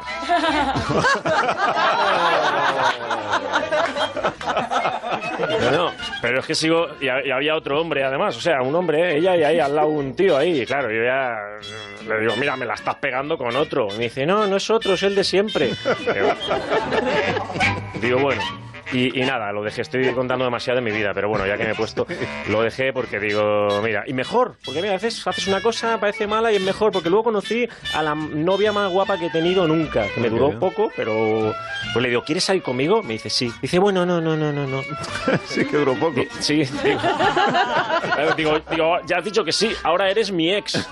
Vale, No hay tiempo mínimo de ex. Tú puedes estar con alguien tres años, cortas y es tu ex, pero tres segundos también. No hay una línea que diga, si no son, concepto está claro. ¿no? si no son tres meses, no es ex. No hay, yo lo he mirado en el Google, no hay, no hay un tiempo mínimo. Tres segundos es ex, ¿eh? ¿Vale? Y de hecho yo estoy muy orgulloso de esta ex. A veces pues, estoy en- con los colegas por la calle y pasa ella y todos, todos mis colegas, ¡jo, qué chica más guapa! Yo, es mi ex. ¿En serio? Digo, sí, en serio. Dice, ¿por qué lo dejasteis? Digo, es una historia muy larga. Vale, una historia, pero bueno, aquí la he contado. ¿Vale? Total, que, que voy a cantar una canción porque hoy voy a comer en casa de mis padres. Sí, claro, con la ex no, ¿eh? que están ahí los dos. Y ellos no me han invitado, pero bueno, como no tienen puerta, me cuelo también, ¿sabes? Tampoco pasa nada. Y ya que estoy hablando de cosas personales, si no os importa, he traído la guitarra, Ya veo, eh, ya. Carlos. De más No remedio. Si no te importa, voy a resumir en una microcanción, ¿vale? La ruptura más dolorosa que he tenido, porque yo no solo he tenido esta ex, he tenido más, ¿vale? Y esta es la ruptura más dolorosa que he tenido con una, una chica, ¿vale? Se titula Nena, me ha roto el corazón. Nena, me ha roto el corazón del pie derecho con tu pisotón. Ya está, es microcanción. Extraordinaria. El dedo se llama corazón. ¿no? Yo la explico. o sea, Y la guitarra la tienes que lavar en frío, la has lavado en caliente en cogido. Quédate con lo mejor en Onda Cero. Desde las jornadas gastronómicas de Madrid conectamos con nuestra unidad móvil que tenemos en exclusiva al chef Ferran Adrià que nos va a contar cómo es su nuevo restaurante. La voz la pone Carlos Latre. Gracias por hacernos un hueco en este día tan importante para ti. Bueno, es un placer, querido Carlos. Y estamos aquí preparados para ver el Madrid Fusión y... Madrid Fusión, dice. Gran momento, ¿no? Hace, hace, hace ocho años estábamos, ¿no? Y, y volvemos, ¿no? Claro. sí, volvemos, dice. ¿Y qué te ha hecho qué te ha hecho volver a Madrid Fusión después de ocho años, Ferran? Bueno, vamos a ver, tú como creativo sabrás que lo importante es oxigenar ¿no? el cerebro con un poco de, de callaja para maridar nuevas ideas, ¿vale? Y aquí estamos, ¿no? Dispuestos a dejarnos, a- bueno, a, dejaros a todos boquiabiertos como lo que vendría a ser un lechón. Como un lechón. Bien. ¿Y qué has estado estudiando nuevos sabores en este tiempo, supongo?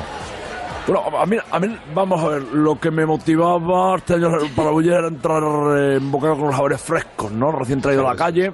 Quería evocar recuerdos del día a día, acercar a la sensibilidad que despliega la gente en estos momentos, pues nada, incluso que en, en- en los momentos muertos del día, ¿no? Eh, Bueno, no. Los momentos muertos del día, ¿qué significa? Perdóname que no. ¿Qué son los momentos Bueno, muertos? pues imagínate, estamos, desde, desde pequeños estamos probando sabores constantemente, sin darnos cuenta. No, no, por ejemplo, eh, cada año la- con la angustieja de la declaración de la renta siempre quedamos la el- por, ejemplo, por ejemplo, la tapa de un boli, ¿eh? Que la dejamos como, la- como el chupete de Freddie Mercury.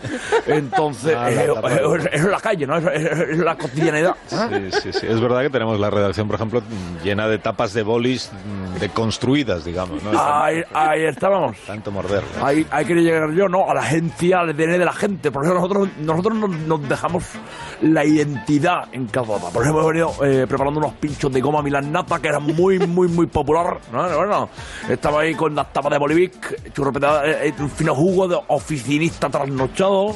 Eh, y luego, eh, esta será la carta de presentación para este año, para lo que va a ser el nuevo Bulli que como tú sabes va a volver eh, con, con un, con un aspecto completamente diferente, ¿no? Sí, sí, pero que no es que desconfíe de tu nueva creación, Ferran, pero eh, algún otro plato, eh, por ejemplo, para la gente que no le gustan las tapas de Bolivic, algún otro plato que hayas preparado. No, no, no, no, no, no, no, No hay nada más. Solo hay tapas de Bolivic. más, más tradicional, de lo que teníamos otro híbrido nos va a funcionar todos los empastes, no es un plato de reyes, no una, una especie de cocina a la, a la carta. De, y- de empastes. Cu- Cuéntame eso. Sí, cuenta, cuéntame, cuéntame, ¿cómo es? Bueno, bueno, tenemos de, de tradición, ¿no? Porque hemos querido recuperar la, la vieja costumbre de las cartas escritas a mano, ¿no? Y la gente daba un lametón a los reyes de Alfonso XIII, Juan Carlos, o sea, un plato de reyes, ¿no? ¿Eh? Bueno, no. Ya, sí. Vale, vale, vale. vale. tirado- Por eso imagínate que yo me, yo me he tirado siete años y pico leyendo sellos. De, de- de distintos países, porque nos salen los sabores diferentes, ¿no? De Abu Dhabi, Austria, Botswana, eh, que es un sabor especial, Guinea. No, no, lo, lo- lo que se llama ecuatorial, ¿no? Eh, los kioscos de lavapiés, donde han comprado, bueno, fascículos de sellos. Y ahora mi idea sería implantar, ¿no? Y luego lo que es el emplatado de unos aldres de vídeo de capa de sellos, ¿vale?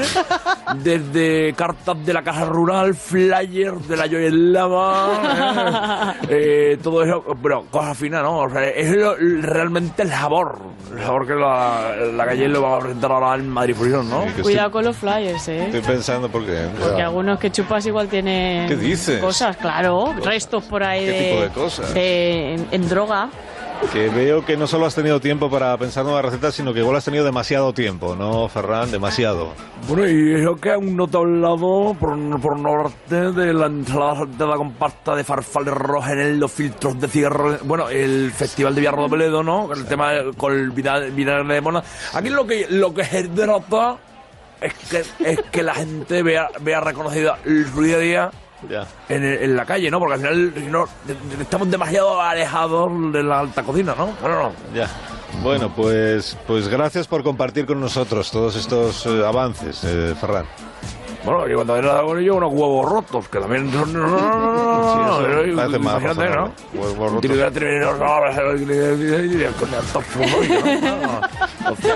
fantástico. Bueno, os esperamos ahí Madrid Fusión. Va a ser una cosa mágica. Perfecto, perfecto.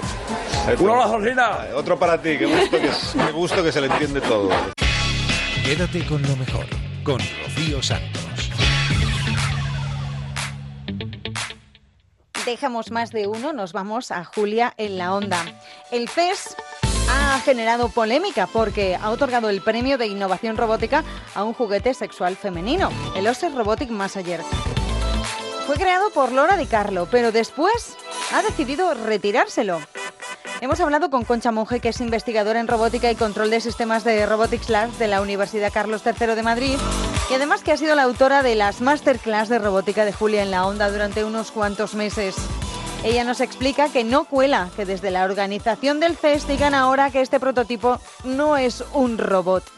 Lo ha Sigamos. creado una mujer, Laura Di Carlo, que ha utilizado 52 componentes de ingeniería para esta creación. Eh, ha contado con la ayuda de un laboratorio de prototipos de la Universidad de Oregón, eh, incluyendo expertos en robótica e inteligencia artificial. Bueno, pues el CES, hace unos días, hizo público que el invento este era la leche, o sea, que era merecedor del premio a la innovación. Y unos días después se han retractado diciendo que le retiran el premio por una cláusula que hay en la organización del CES donde se dice que no se pueden premiar productos que sean inmorales, obscenos, indecentes o que no respeten la imagen del evento, de la organización. Luego, yo creo que lo estropearon todavía más diciendo que no, que eso tampoco, lo negaron y dijeron que es que en realidad el juguete sexual no encaja en la categoría de robótica y por tanto no puede recibir ese premio. Y hemos pensado, tenemos la gran experta eh, europea y por supuesto española, que es Concha Monge, que durante tanto, tantas semanas nos ha dado aquí masterclass de robótica. Vamos a preguntarle a ella. Doctora Monge, ¿cómo estás? Buenas tardes. Muy buenas tardes. Bueno, has dejado, Encantada. has dejado a los alumnos colgados cinco minutos, ¿no? Bueno, un ratín, un ratín. Un ratín. Bueno, por lo que sabemos, ¿te, te habías enterado de esta historia del, del juguete sexual, Concha? Sí, sí, sí, sí, sí, sí. De hecho, ahora en la comida he estado comentándola con mis compañeros y bueno, eh, la verdad es que es, es, es muy sonado esto, ¿no? Es una pena que, que cuando eh, ocurren, ¿no? Estas eh, innovaciones, por circunstancias como estas, eh, se echen para atrás, ¿no? Me parece, me parece una pena, sinceramente. O sea que no, no cuela para una eh, investigadora y experta en robótica como tú, no cuela que desde la organización de la feria tecnológica digan que técnicamente eso no es un robot, ¿no? No, desde luego que no, claro que no. Para O sea, es un robot. Es, Es un robot absolutamente. Y lo que sorprende un poco es que, que lleguen a evaluar eh, el prototipo como un posible, ¿no? Eh, para el premio. Eso es muy difícil que suceda cuando realmente eh, ese tipo de prototipos está fuera de, de la evaluación. O sea, eso es un fallo que como que muy garrafal para que suceda, ¿no? Eh, yo creo que, claro, lo han, lo han valorado. eh, por supuesto, yo creo que el prototipo rec- eh, tendrá lo- las características suficientes como para ser eh, declarado una innovación tecnológica y ha sido a posteriori que se han dado cuenta de que, bueno, pues por lo que por el que dirán, quizás, eh, que se han tenido que echar para atrás, ¿no? Claro, pero si esto tiene que, claro, me imagino a alguien diciendo, uy, pero si esto tiene que ver con el placer de las mujeres, pero ¿dónde vamos a ir a parar? ¿Hay algún precedente, Concha, de algo parecido en el mundo de la tecnología, de la robótica? O sea, que de pronto eh, sufra un- una censura de corte moralista. Bueno, ha habido, no, ahora mismo no te puedo decir, pero sí que sé que en algún momento yo sí que he comentado mm, algún algún caso, ¿no? Similar, quizás no en el mundo este de la, del, del sexo, ¿no? Pero sí en otros, ¿no? Eh, al final esto también se trata mucho de competir, ¿no? Entonces, claro, aquí hay, sobre todo a nivel patente siempre hay mucha lucha, ¿no? Y ahora, por ejemplo, se habla de que va a haber un, congreso mundial de, de- de- la telefonía y están ahí preparándose para eh, a nivel legal, ¿no? Para que unos no denuncien a otros por haberle pisado la patente, etcétera, etcétera, ¿no? Entonces, este tipo de cosas siempre hay guerras, ¿no? Eh, la pena es que, bueno, pues sea en un campo eh, tan sumamente natural como es el del sexo, ¿no? Y en concreto, bueno, pues nos, nos, nos afecta nuevamente a las mujeres, ¿no? Exacto, eso es lo, eso es lo más mosqueante, ¿no? Sí. Pero igual nos encontramos ante el famoso efecto Streisand, o sea, que intentando ocultar la revolución de este juguete sexual, no queriendo reconocer el valor y cometiendo, eh, en fin, ese atropello, ¿no? De dar un premio y luego quitarlo. Igual hemos conseguido que hablemos todos del Claro. famoso OSE. Hombre, yo creo que, mira, a mí si me pasa esto, lo, quizás sea lo mejor que te pueda pasar, ¿no? Porque al final se trata de que la gente conozca tu producto, que eres innovadora, que has llegado a un mercado mm, muy concreto y, y muy potente, ¿no? Y, y- y- y, bueno, pues eso es el mejor premio, ¿no? Eh, la pena es que, bueno, pues al final el nombre de el nombre del premio pues se ve se ve marcado por esto, ¿no? Claro. Pero sinceramente creo que es lo mejor que puede pasar. Primero para que se rompan ese tipo de barreras eh, y segundo para que ya de cara al producto pues se dé a conocer al máximo, ¿no? Sí, porque les están lloviendo chuzos de punta, ¿eh? Claro. Hombre, sí, sí, sí. Muy bien, pues ha sido un placer charlar contigo estos cinco minutitos, Concha. Muchísimas gracias. Que sepas que hay oyentes que te añoran y que preguntan. ¿Y la doctora. Monge? Digo, hombre, Yo hay que, de- también, hay que dejarla en paz unos días, ¿no?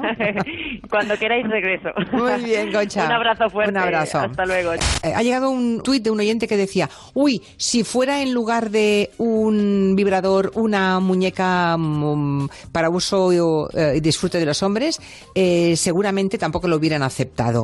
Pues a ese oyente y a otros que pensara como él les decimos que justamente el año pasado, en la feria, se presentó un robot sexual para hombres del que habló aquí Concha Monge, la Real Doll Harmony se llamaba. Y el año anterior, el otro, también hubo una sala de exposición eh, de pornografía en realidad virtual. El año pasado no hubo ningún escándalo por esa muñeca que se presentó en esa feria de robótica y de tecnología. Ninguna.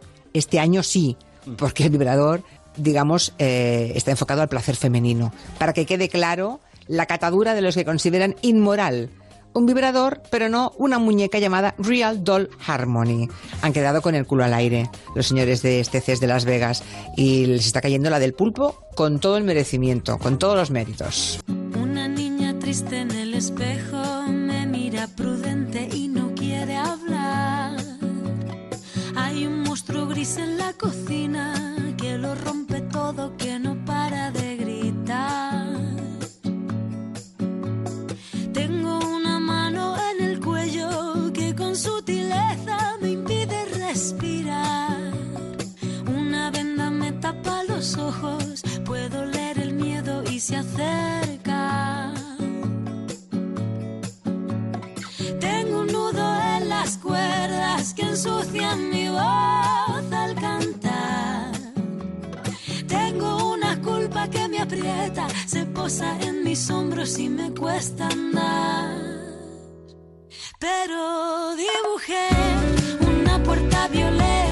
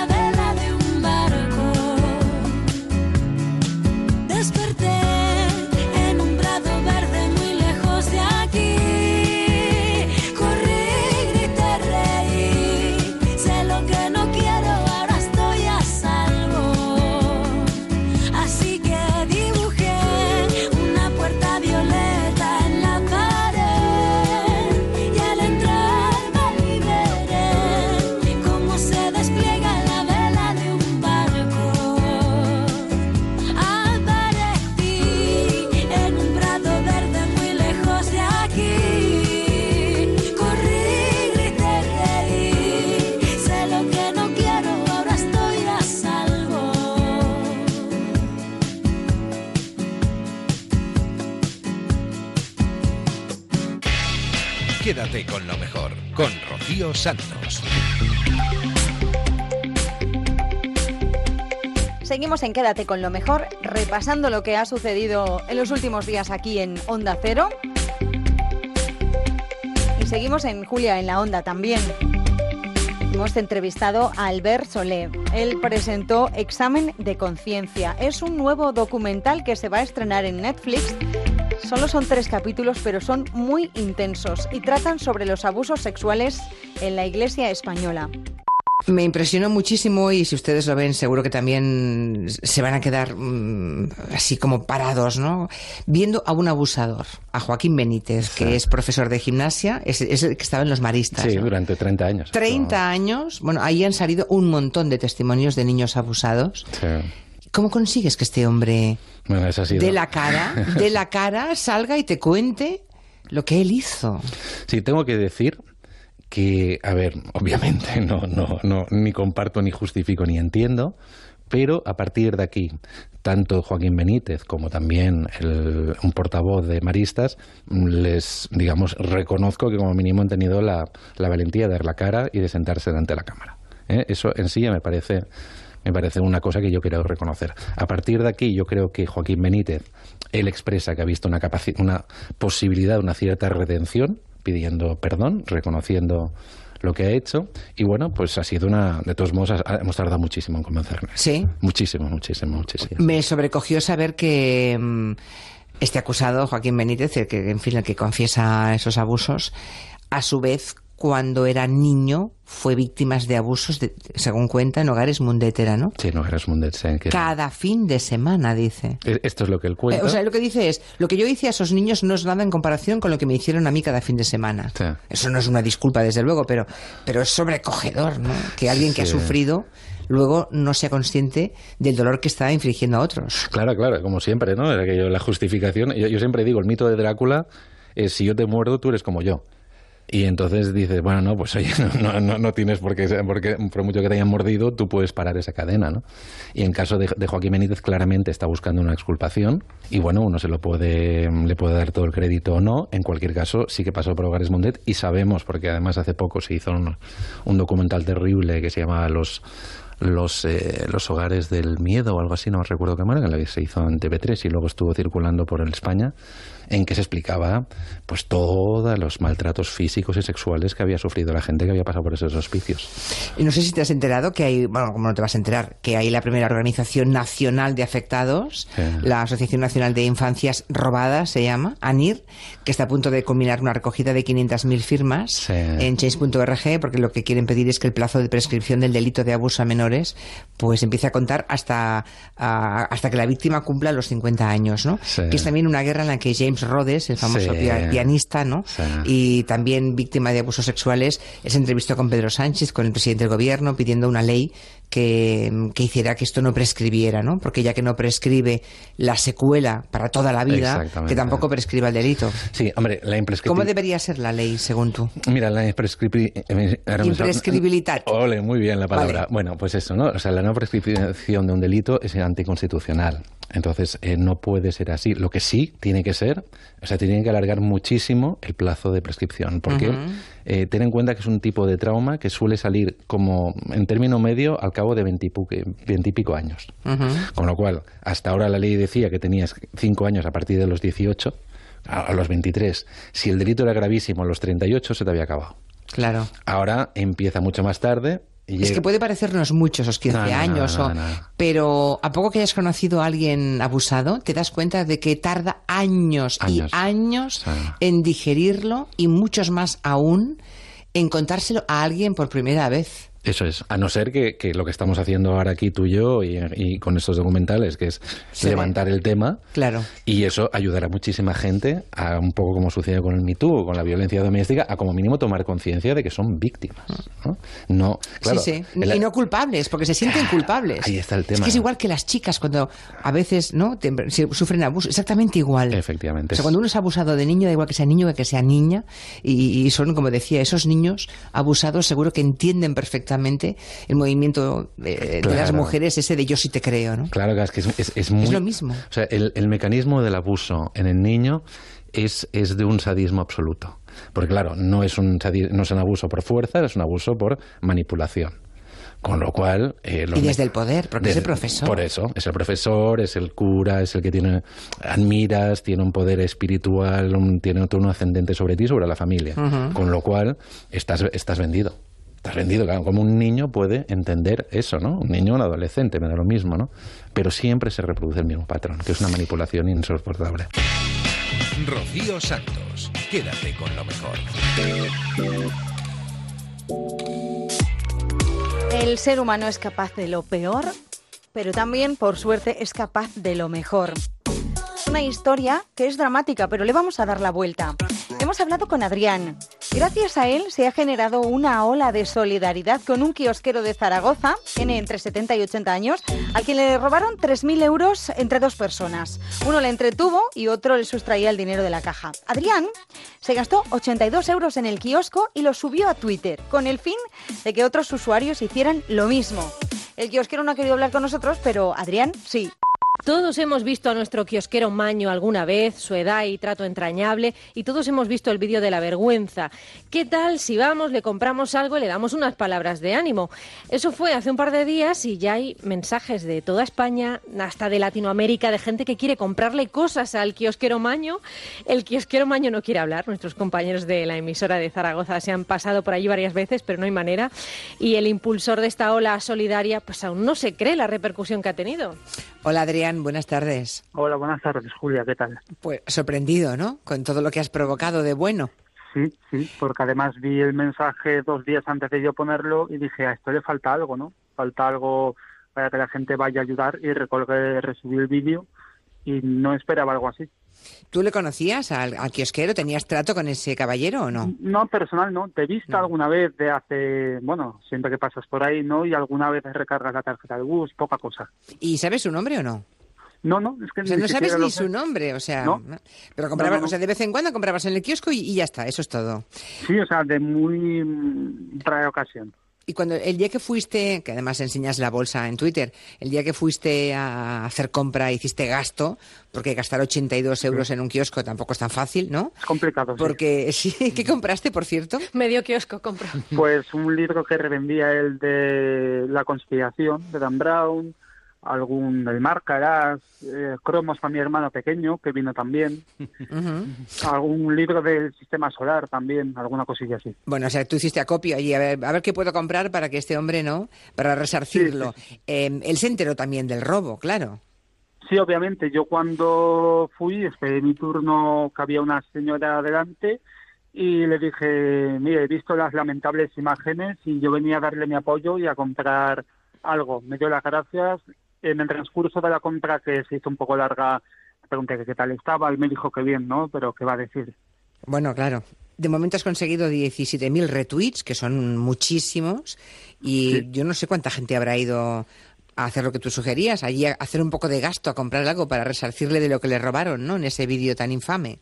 Claro, que yo conozca, o sea, confirmo, que yo haya confirmado, no lo sé, pero sí que es cierto que mucha gente eh, me ha dicho que se ha acercado, que se iba a acercar, o incluso gente de otros lados de España, Estados Unidos, Latinoamérica, me ha dicho si podía donar algo. Yo le he dicho que como él no tenía nada en la cuenta, que, que otros íbamos a ayudar por estas personas, que no iba a pedir donaciones. Claro.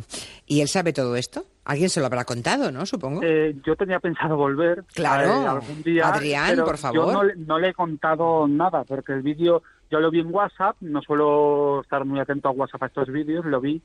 Luego lo vi en Twitter, dije, falta, como he dicho, este mensaje, y la verdad que no, no se lo he contado. no Pero le habrá llegado la información, ¿no? Sabrá... mm, Es posible, porque yo, yo mismo, al- y más gente como yo que ha ido, estoy convencido, le habrá dicho que ha visto las imágenes, tal cual lo hice yo, ¿no? Yo puse el tweet y de hecho no pensaba que fuera el típico postureo que hay en Twitter, que la gente eh, difunde algo pero no hace nada, ¿no? Yo antes de que llegase a tanta difusión, nada más poner el tweet, eh, creo que ese mismo día fue, fui a dar también ejemplo de mi propio tweet, porque si ponemos algo que luego no hacemos, no, no estamos dando ejemplo. Claro, es verdad. Pues Adrián, nos ha encantado ese gesto tuyo. eh, es fantástico descubrir que además de los odiadores y los trolls, Twitter también está lleno de buena gente. Y si algún día vuelves a pasar por allí, dale un abrazo a ese señor de nuestra parte, que nos hemos enternecido todos y, y nos hemos cabreado todos, primero con las imágenes y luego con cómo acaba la historia. Un abrazo, Adrián. Igualmente, un abrazo. Gracias. En Onda Cero, quédate con lo mejor. Rocío Santos. Todavía queda gente buena por el mundo. Menos mal. Hasta aquí ha llegado el programa de esta semana. Espero que lo hayáis disfrutado tanto como nosotros. Regresamos la madrugada del viernes al sábado, eso de las 4 o 3 en Canarias. Hasta entonces ya sabéis que tenéis a vuestra disposición nuestra página web, ondacero.es, las redes sociales, Facebook, Twitter, Instagram, para contarnos lo que queráis y para seguirnos y escuchar todo esto, pero mucho más ampliado. Os dejo como siempre con una sonrisa, con los gazapos, con el Somos Humanos de Julia en la Onda. Que tengáis una feliz semana. Adiós. En los viernes ya voy un poco cuesta abajo y sin frenos. ya lo sabéis. ¡Uy! Sonó el teléfono. Llaman. ¿A quién nos llaman? No sé. ¿A quién llaman?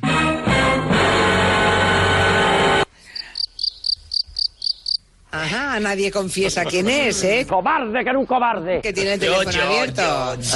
Coge el móvil y lo tiras. Estas canciones eran, eran agradables. No, me, me- me gusta mucho, me gusta mucho. Eh, llegabas al refugio, Tralará. te quitabas el, el plumón, eh, te abrías una lata de fabada. Gallego. Tú has tenido una infancia tremenda. De niño nunca fui feliz. Y una adolescencia, vamos, ¿Sabe qué significaba para mí? Era el infierno viviente. como para ser tu novia, ¿eh? ¡No! ¡Por Dios!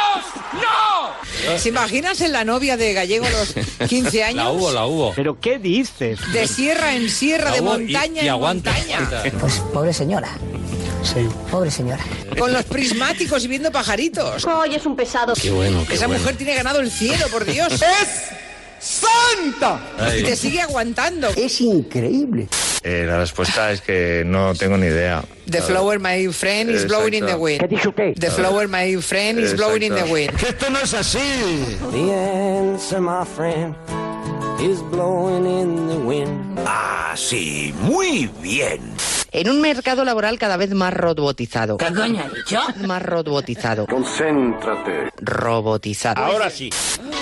Los viernes abrimos la consulta del especialista. Está un poquito despistadilla, despistadilla. Y es verdad que se pone el acento en que el programa eh, del deporte femenino va a su, eh, va, va a su- ¡Gregorio! ¿Qué te pasa? eh, va a eh, su- va a- va a su- eh, va a sufrir un incremento de presupuesto. Por fin lo conseguí. Y luego otra ventaja, los niños, eh, niños gratis. Eso no significa que te regalemos el niño. El niño, Festival Internacional del Humor. el niño lo pones tú.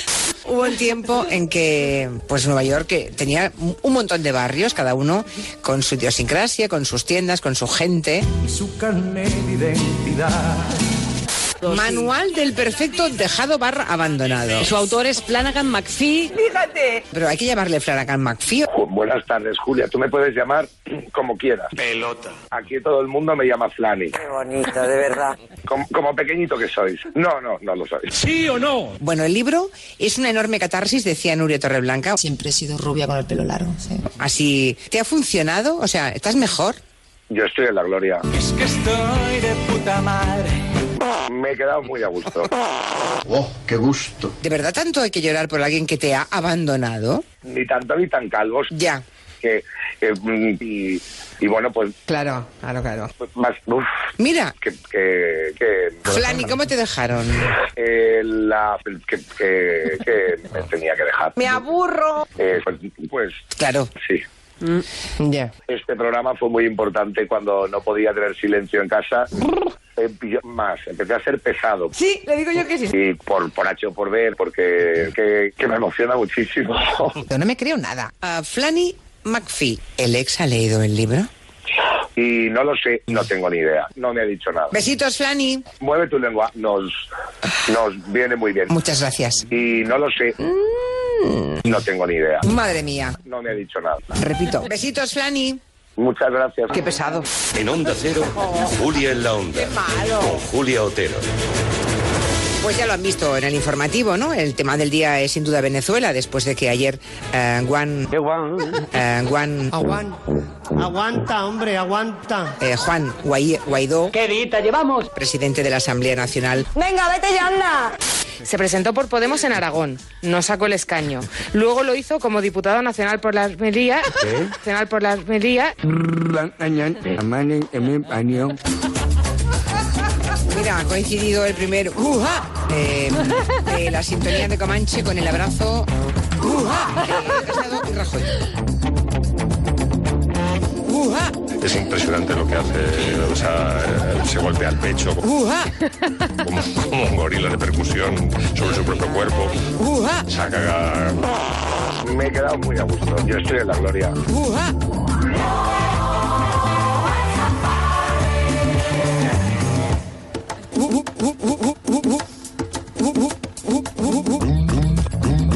Luego te hace una voz súper aguda. Es impresionante lo que hace.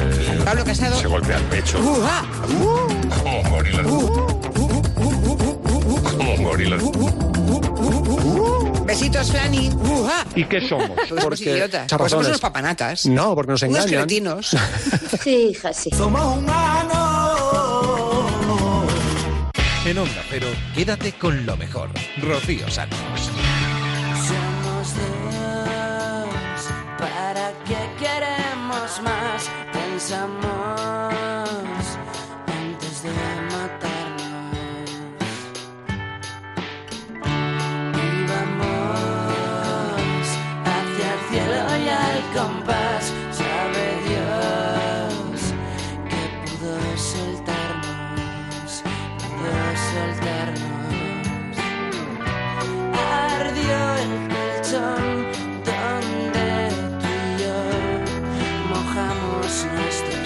flacos huesos secos, tiritando de un amor tan prieto y dulce como no pensé que habría algo tan dulce